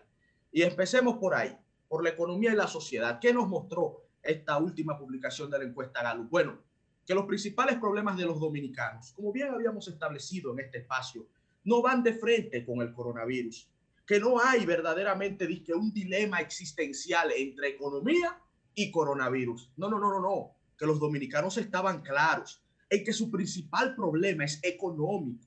Y con un 21% de los encuestados dicen que el desempleo y la falta de trabajo es su principal problema. Pero en segundo lugar, con un 17.8% se establece que la delincuencia y la inseguridad es su principal problema. Y el COVID-19, que es gravísimo, nunca lo hemos negado, que ha costado vidas de personas cercanas y de gente valiosa. Cada vida humana es la más importante. Con un 17% aparece en tercer lugar como principal preocupación y en cuarto lugar la recesión económica aparece con un 9.8%. De los cuatro principales problemas que tiene la ciudadanía, tres son económicos. El quinto problema también es económico. El sexto problema, alto costo de la canasta familiar, también es económico. Ahí recordamos al expresidente Bill Clinton en aquella campaña electoral del 90. It's the economy, stupid. Es la economía y por eso el gobierno le está prestando tanta atención. Cuando se le preguntó a los ciudadanos sobre cómo va eh, la economía en estos tres meses de gobierno, un 38% estableció que va mal. Y es lógico que así sea. El parón productivo que produjo el coronavirus le ha costado muy alto a los dominicanos en empleo, en pérdida de ingresos, en inseguridad, en incertidumbre, y así lo siente una cantidad importante. Pero un 34% de los ciudadanos dice que la economía va bien en estos tres meses de gobierno y creo que esto en parte se debe a la popularidad del mismo gobierno y a la recuperación paulatina a partir de la apertura que se está suscitando, que está sucediendo. Cuando se habla del impacto del coronavirus, un 78% de los ciudadanos dice que ha tenido un impacto negativo en sus ingresos. Sea, tres de cada cuatro dominicanos dice que el coronavirus ha tenido un impacto negativo en sus ingresos, en su dinero. Y solo un 26%, o sea, uno de cada cuatro dominicanos dice que ha tenido un impacto negativo en su salud. Esto explica también por qué el enfoque principal es en la economía en nuestra nación, porque a nivel sanitario, gracias a Dios, la tragedia no ha sido mayor y por eso también muchos dominicanos están transgrediendo las normas y están siendo un poquito irrespetuosos con la ley porque no lo han sentido directamente en sus familias, ya sea en muertes o en pérdida de la salud, acorde a lo que dice la GALU. Un 93% de los ciudadanos considera que el gobierno debe mantener los programas FASE para ti y quédate en casa. Es una opinión generalizada de los economistas y de los expertos en finanzas. Pasamos rápido porque el tiempo apremia a la valoración del presidente Luis Abinader. 70% de la población califica su desempeño en estos tres meses como muy positivo y un 67% de los ciudadanos considera que el gobierno del presidente Abinader representa el tipo de cambio que la sociedad dominicana amerita un gobierno popular que está empezando resolviendo problemas que encontró a raíz de la pandemia y que la población así lo está valorando. Esto es muy importante que lo tengan pendiente para el tema que trataremos a continuación. ¿Quién es el líder de la oposición? Esa pregunta también la efectuó la encuesta GAN. Un 55.9% de la ciudadanía no tiene certeza de quién representa el liderazgo opositor. Recuerden que el presidente Abinader ganó con un 52% y que tiene una tasa altísima de popularidad y que en este momento la gente está apoyando su gobierno mayoritariamente. Por lo tanto, es lógico que la coyuntura no favorezca que se establezca de manera clara y contundente un liderazgo opositor, en especial cuando la oposición tradicionalmente ha sido visceral. Pero a pesar de esto, o no obstante esta realidad, un 33.7% establece que el doctor Leonel Fernández es el líder de la oposición. Y yo le pregunto a ustedes, ¿alguien tiene duda de eso? El escritor estadounidense, político y también empresario John Wanamaker escribió que no solo con desear y pensar las cosas estas suceden. La realidad no necesariamente es lo que queremos que sea. Barack Obama en su discurso de aceptación del premio Nobel dijo, la realidad es lo que es, el mundo es como es. Y piense usted lo que quiera pensar. Le pregunto, ¿Tiene acaso duda de que Leonel Fernández es el líder de la oposición? Y si la tiene, le hago una pregunta para esclarecer aún mejor las cosas. Entonces, ¿quién, si no es Leonel Fernández el líder de la oposición, quién sería? Temo Montaz. ¿Sería él? Peralta. ¿Sería él el líder de la oposición? Abel Martínez sería el líder de la oposición. ¿Entienden? O sea, los pueblos siguen figuras. Los pueblos siguen líderes que representan un ideal en un momento determinado. Y si alguno de ustedes está pensando en el expresidente Danilo Medina, el 6% Apenas el 6% según la Gallup lo considera líder de la oposición y esto es muy fácil de entender. Es el único expresidente opositor que está impedido, lo que deja al doctor Leonel Fernández como el único expresidente en oposición que tiene posibilidades de retornar al poder y un proyecto opositor se construye en torno a una figura potable que tiene posibilidades de hacerlo realidad si vuelve al poder. Y por eso la oposición se va paulatinamente y esto se vislumbra también con la salida masiva y e itinerante y, sin parar de miembros y dirigentes del PLD hacia el partido Fuerza del Pueblo que dirige el doctor Leonel Fernández porque la oposición que se va a ir configurando va viendo el norte de aquel que puede volver al poder y que puede dirigir esa oposición. Además, hay circunstancias endógenas que en este momento, en donde la mayoría apoya al gobierno, circunstancias que le favorecen al doctor Leonel Fernández, su carácter apacible, su experiencia de Estado, sus conocimientos, la manera en que está haciendo exhortaciones al gobierno. El presidente Leonel Fernández está haciendo una oposición constructiva y propositiva y eso es lo que pide la mayoría del pueblo en estos momentos. Por eso no hay lugar a dudas de que Leonel Fernández es el líder de la oposición. Además, dentro del Partido de la Liberación Dominicana se vienen generando resabios vinculados a desmanes, a desmanes del gobierno anterior que pudieran fragmentarles aún más. Y la lucha por el poder que se avecina, porque no tienen todavía determinado cuál pudiera ser su candidato presidencial en el futuro, pudiera generar más heridos que engrosen las filas del partido Fuerza del Pueblo que dirige el doctor Leonel Fernández Reina. Son realidades que se van configurando, que son complejas y que más allá del deseo suyo o del deseo mío, muestran resultados que la Gallup también está entregando. Y finalizo diciendo que esta encuesta entre muchos otros datos que no analizamos por motivos de tiempo, mostró una realidad social, política y económica que los políticos, empresarios y hacedores de políticas públicas debemos analizar para entender el curso de nuestra sociedad. Este no es momento de rencillas y la ciudadanía ha expresado que no le interesa en este momento político histórico una oposición estéril y virulenta. Al pueblo dominicano en este momento no le interesa una oposición basada en el resentimiento o en el odio. El pueblo dominicano en este momento no está apoyando a quienes el mismo pueblo acaba de sacar del gobierno con un altísimo nivel de desprecio. El pueblo dominicano está en que el gobierno trabaje, en que la gente trabaje, en echar hacia adelante y en ayudar al Estado a que nos, a, que nos muestre el camino de la recuperación, del progreso y la bienestar. Pero el que prefiera autoengañarse, el que prefiera consolarse fútilmente en su propio rencor y en sus propios deseos, adelante. Que haga como dijo el ex secretario administrativo del AJO, el ex secretario administrativo de la presidencia, corrijo, al referirse a sus opositores de manera muy despreciable. Pero ahora esas palabras se les revierten y les cito. Si es así, como ellos dicen, no deberían estar tan desesperados ni atacando de la manera virulenta como lo están haciendo. Deberían estar mejor trabajando y felices, pero si lo quieren, que sigan chupándose su bobo. Cambio y fuera. Eso de los sábados, eso de los sábados, eso de los sábados, eso de los sábados. Sol 106.5, la más interactiva. Una emisora RCC Miria.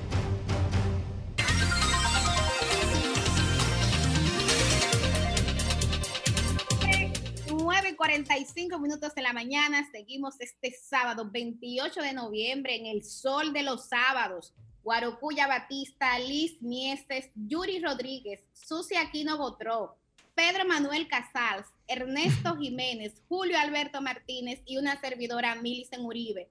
Ahora listas, listos y listes, Y listes. para una conversación muy interesante con Richard Medina. Richard, para que ustedes sepan, es economista y dirigente del PLD, es decir, que tenemos amplios temas que tratar con él. Buen día, Richard, bienvenido al Sol de los Sábados. Adelante, Richard. Adelante, Richard, prende el micrófono. Parece que hay un, hay un acentito. Esto es en vivo, señores. Sí, eso es parte a de. Richard Medina que se conecte bien. Tuvo un temita ahí para conversar sobre el Congreso del, del Partido de Liberación Dominicana y bueno, aprovechar que es un colega economista, Guarocuya, para también tratar de temas concernientes al manejo de la economía, a cómo el Partido Revolucionario Moderno en tres meses, por la percepción de él, ha dirigido y ha conducido la Y las economía nacional. perspectivas futuras.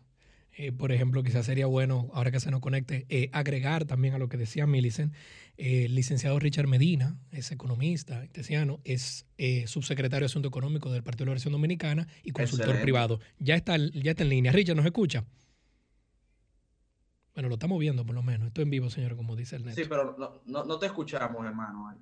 Parece Bueno. que tenemos un problemita técnico. Tal vez eh, la producción pudiera contactarlo por teléfono. Pudiéramos hacerlo. Beto está en eso ahora.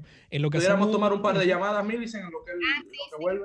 Vamos, Guarocuya, a tirar el bumper y a tomar un par de llamadas. Digo, ya hay llamada aquí, yo tengo dos en línea, arranco. Dale, dale, dale. Arranca. Muy buenos días, sábado, Sol de los Sábados, está al aire. ¿Su nombre dónde nos llama? Muy, muy buenos días, muy buenos días. Mira, Yo no creo que Lionel sea la oposición en este país. Somos dos. Porque Lionel lo acaba de sacar un 4%. Y él no va a subir más de ahí porque los que se están juramentando hoy están dentro de ese 4%. Estamos de acuerdo. No es verdad que con el 97% que le dio a la Barrigol y el CREA Dominicana, con, lo- con- los tucanos, con todo eso que hizo Lionel en su gobierno, esa corrupción, el pueblo va a votar por Lionel otra vez. Y explícame eso. Eh, ahí su opinión. Ahí lo su opinión, muchas gracias por llamar. Mira, se nos fue planificado, Ernesto. Adelante. Próxima llamada. Muy buenos días, Sol de los Sábados. ¿Dónde nos llama? Su nombre. El león de, el león de Manhattan. Ahí, Ese- The Lion. ese- Vamos a rugir, Lion. Adelante. Ese que llamó ahí, que Leonel no es eh, el líder de la oposición, que le pregunte al pueblo qué fue que dijo. Y otra cosa que debe to- todo el mundo estar claro, ese impedimento que tiene Danilo Medina, fue el mismo que se lo puso, fue el mismo que escribió eso y le dijo, Reinaldo, ten para que me crean, como yo soy tan hablador, para que me crean. Y sobre la situación haitiana, señores, ah, como hacen aquí en los Estados Unidos, todo el que no es residente o es legal pero o, o- o- legal pero usa servicio hospitalario se le hace una factura. Y si no la puede pagar de inmediato en el futuro si se legaliza o lo que sea se la cobran.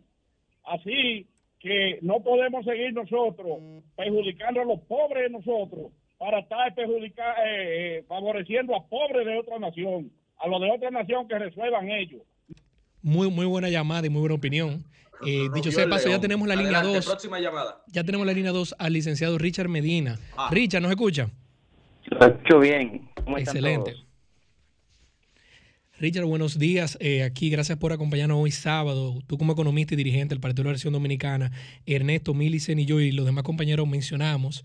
Quizás tú nos puedes actualizar cómo van los trabajos del Congreso y también tú como profesional de la economía, tus perspectivas eh, de estos 100 días de gobierno del PRM y cómo va la economía para el año 2021. Bien, buenos días a todos. Eh, disculpen la, la interrupción, pero hubo un problema con la electricidad. Parece que a pesar de que son 24 horas, han habido problemas en los últimos dos meses. Con, Atención, con el Edesur. tema eléctrico. Ay, ay, ay. Hermano, adelante, cuéntanos cómo va el Congreso. El Congreso va viento en popa. Actualmente estamos en la fase de discusión de documentos técnicos. Ustedes saben que los, congre- los congresos de los partidos, entre otras cosas, tratan de actualizar ¿no? la línea política de los partidos políticos y esa línea política va dividida en diversos temas, entre ellos juventud, entre ellos eh, género.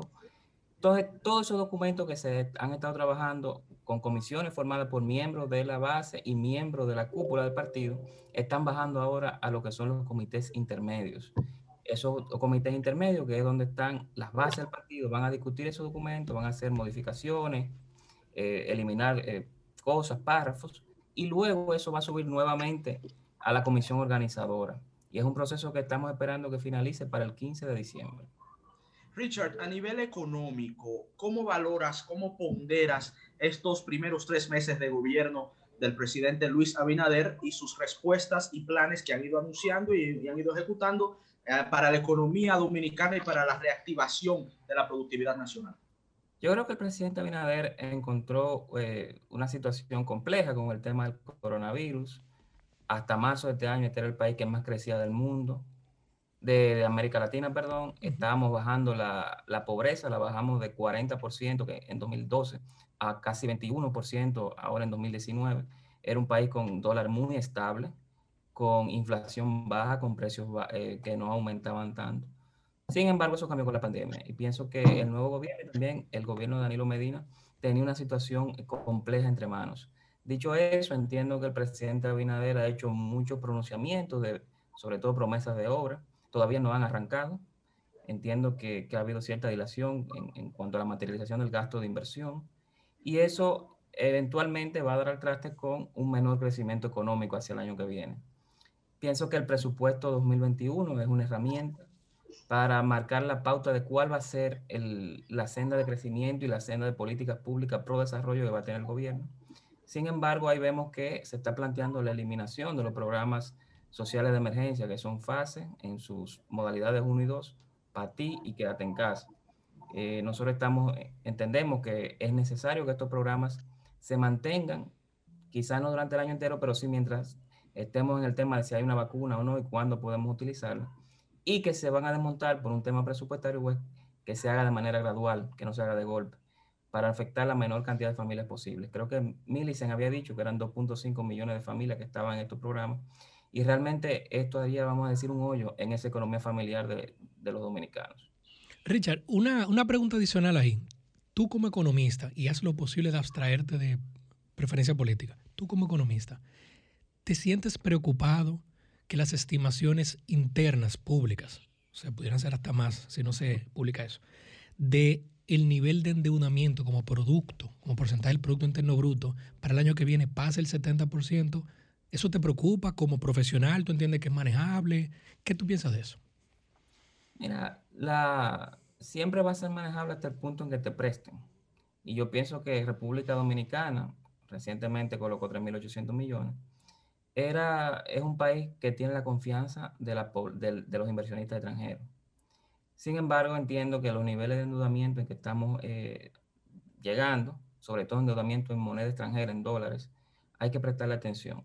Pienso que va a haber una, alguna reforma, ¿no? Eh, de impuestos en algún momento. Esa reforma entiendo que se va a hacer hacia 2022, porque ya en 2021 va a venir un proceso de recuperación económica.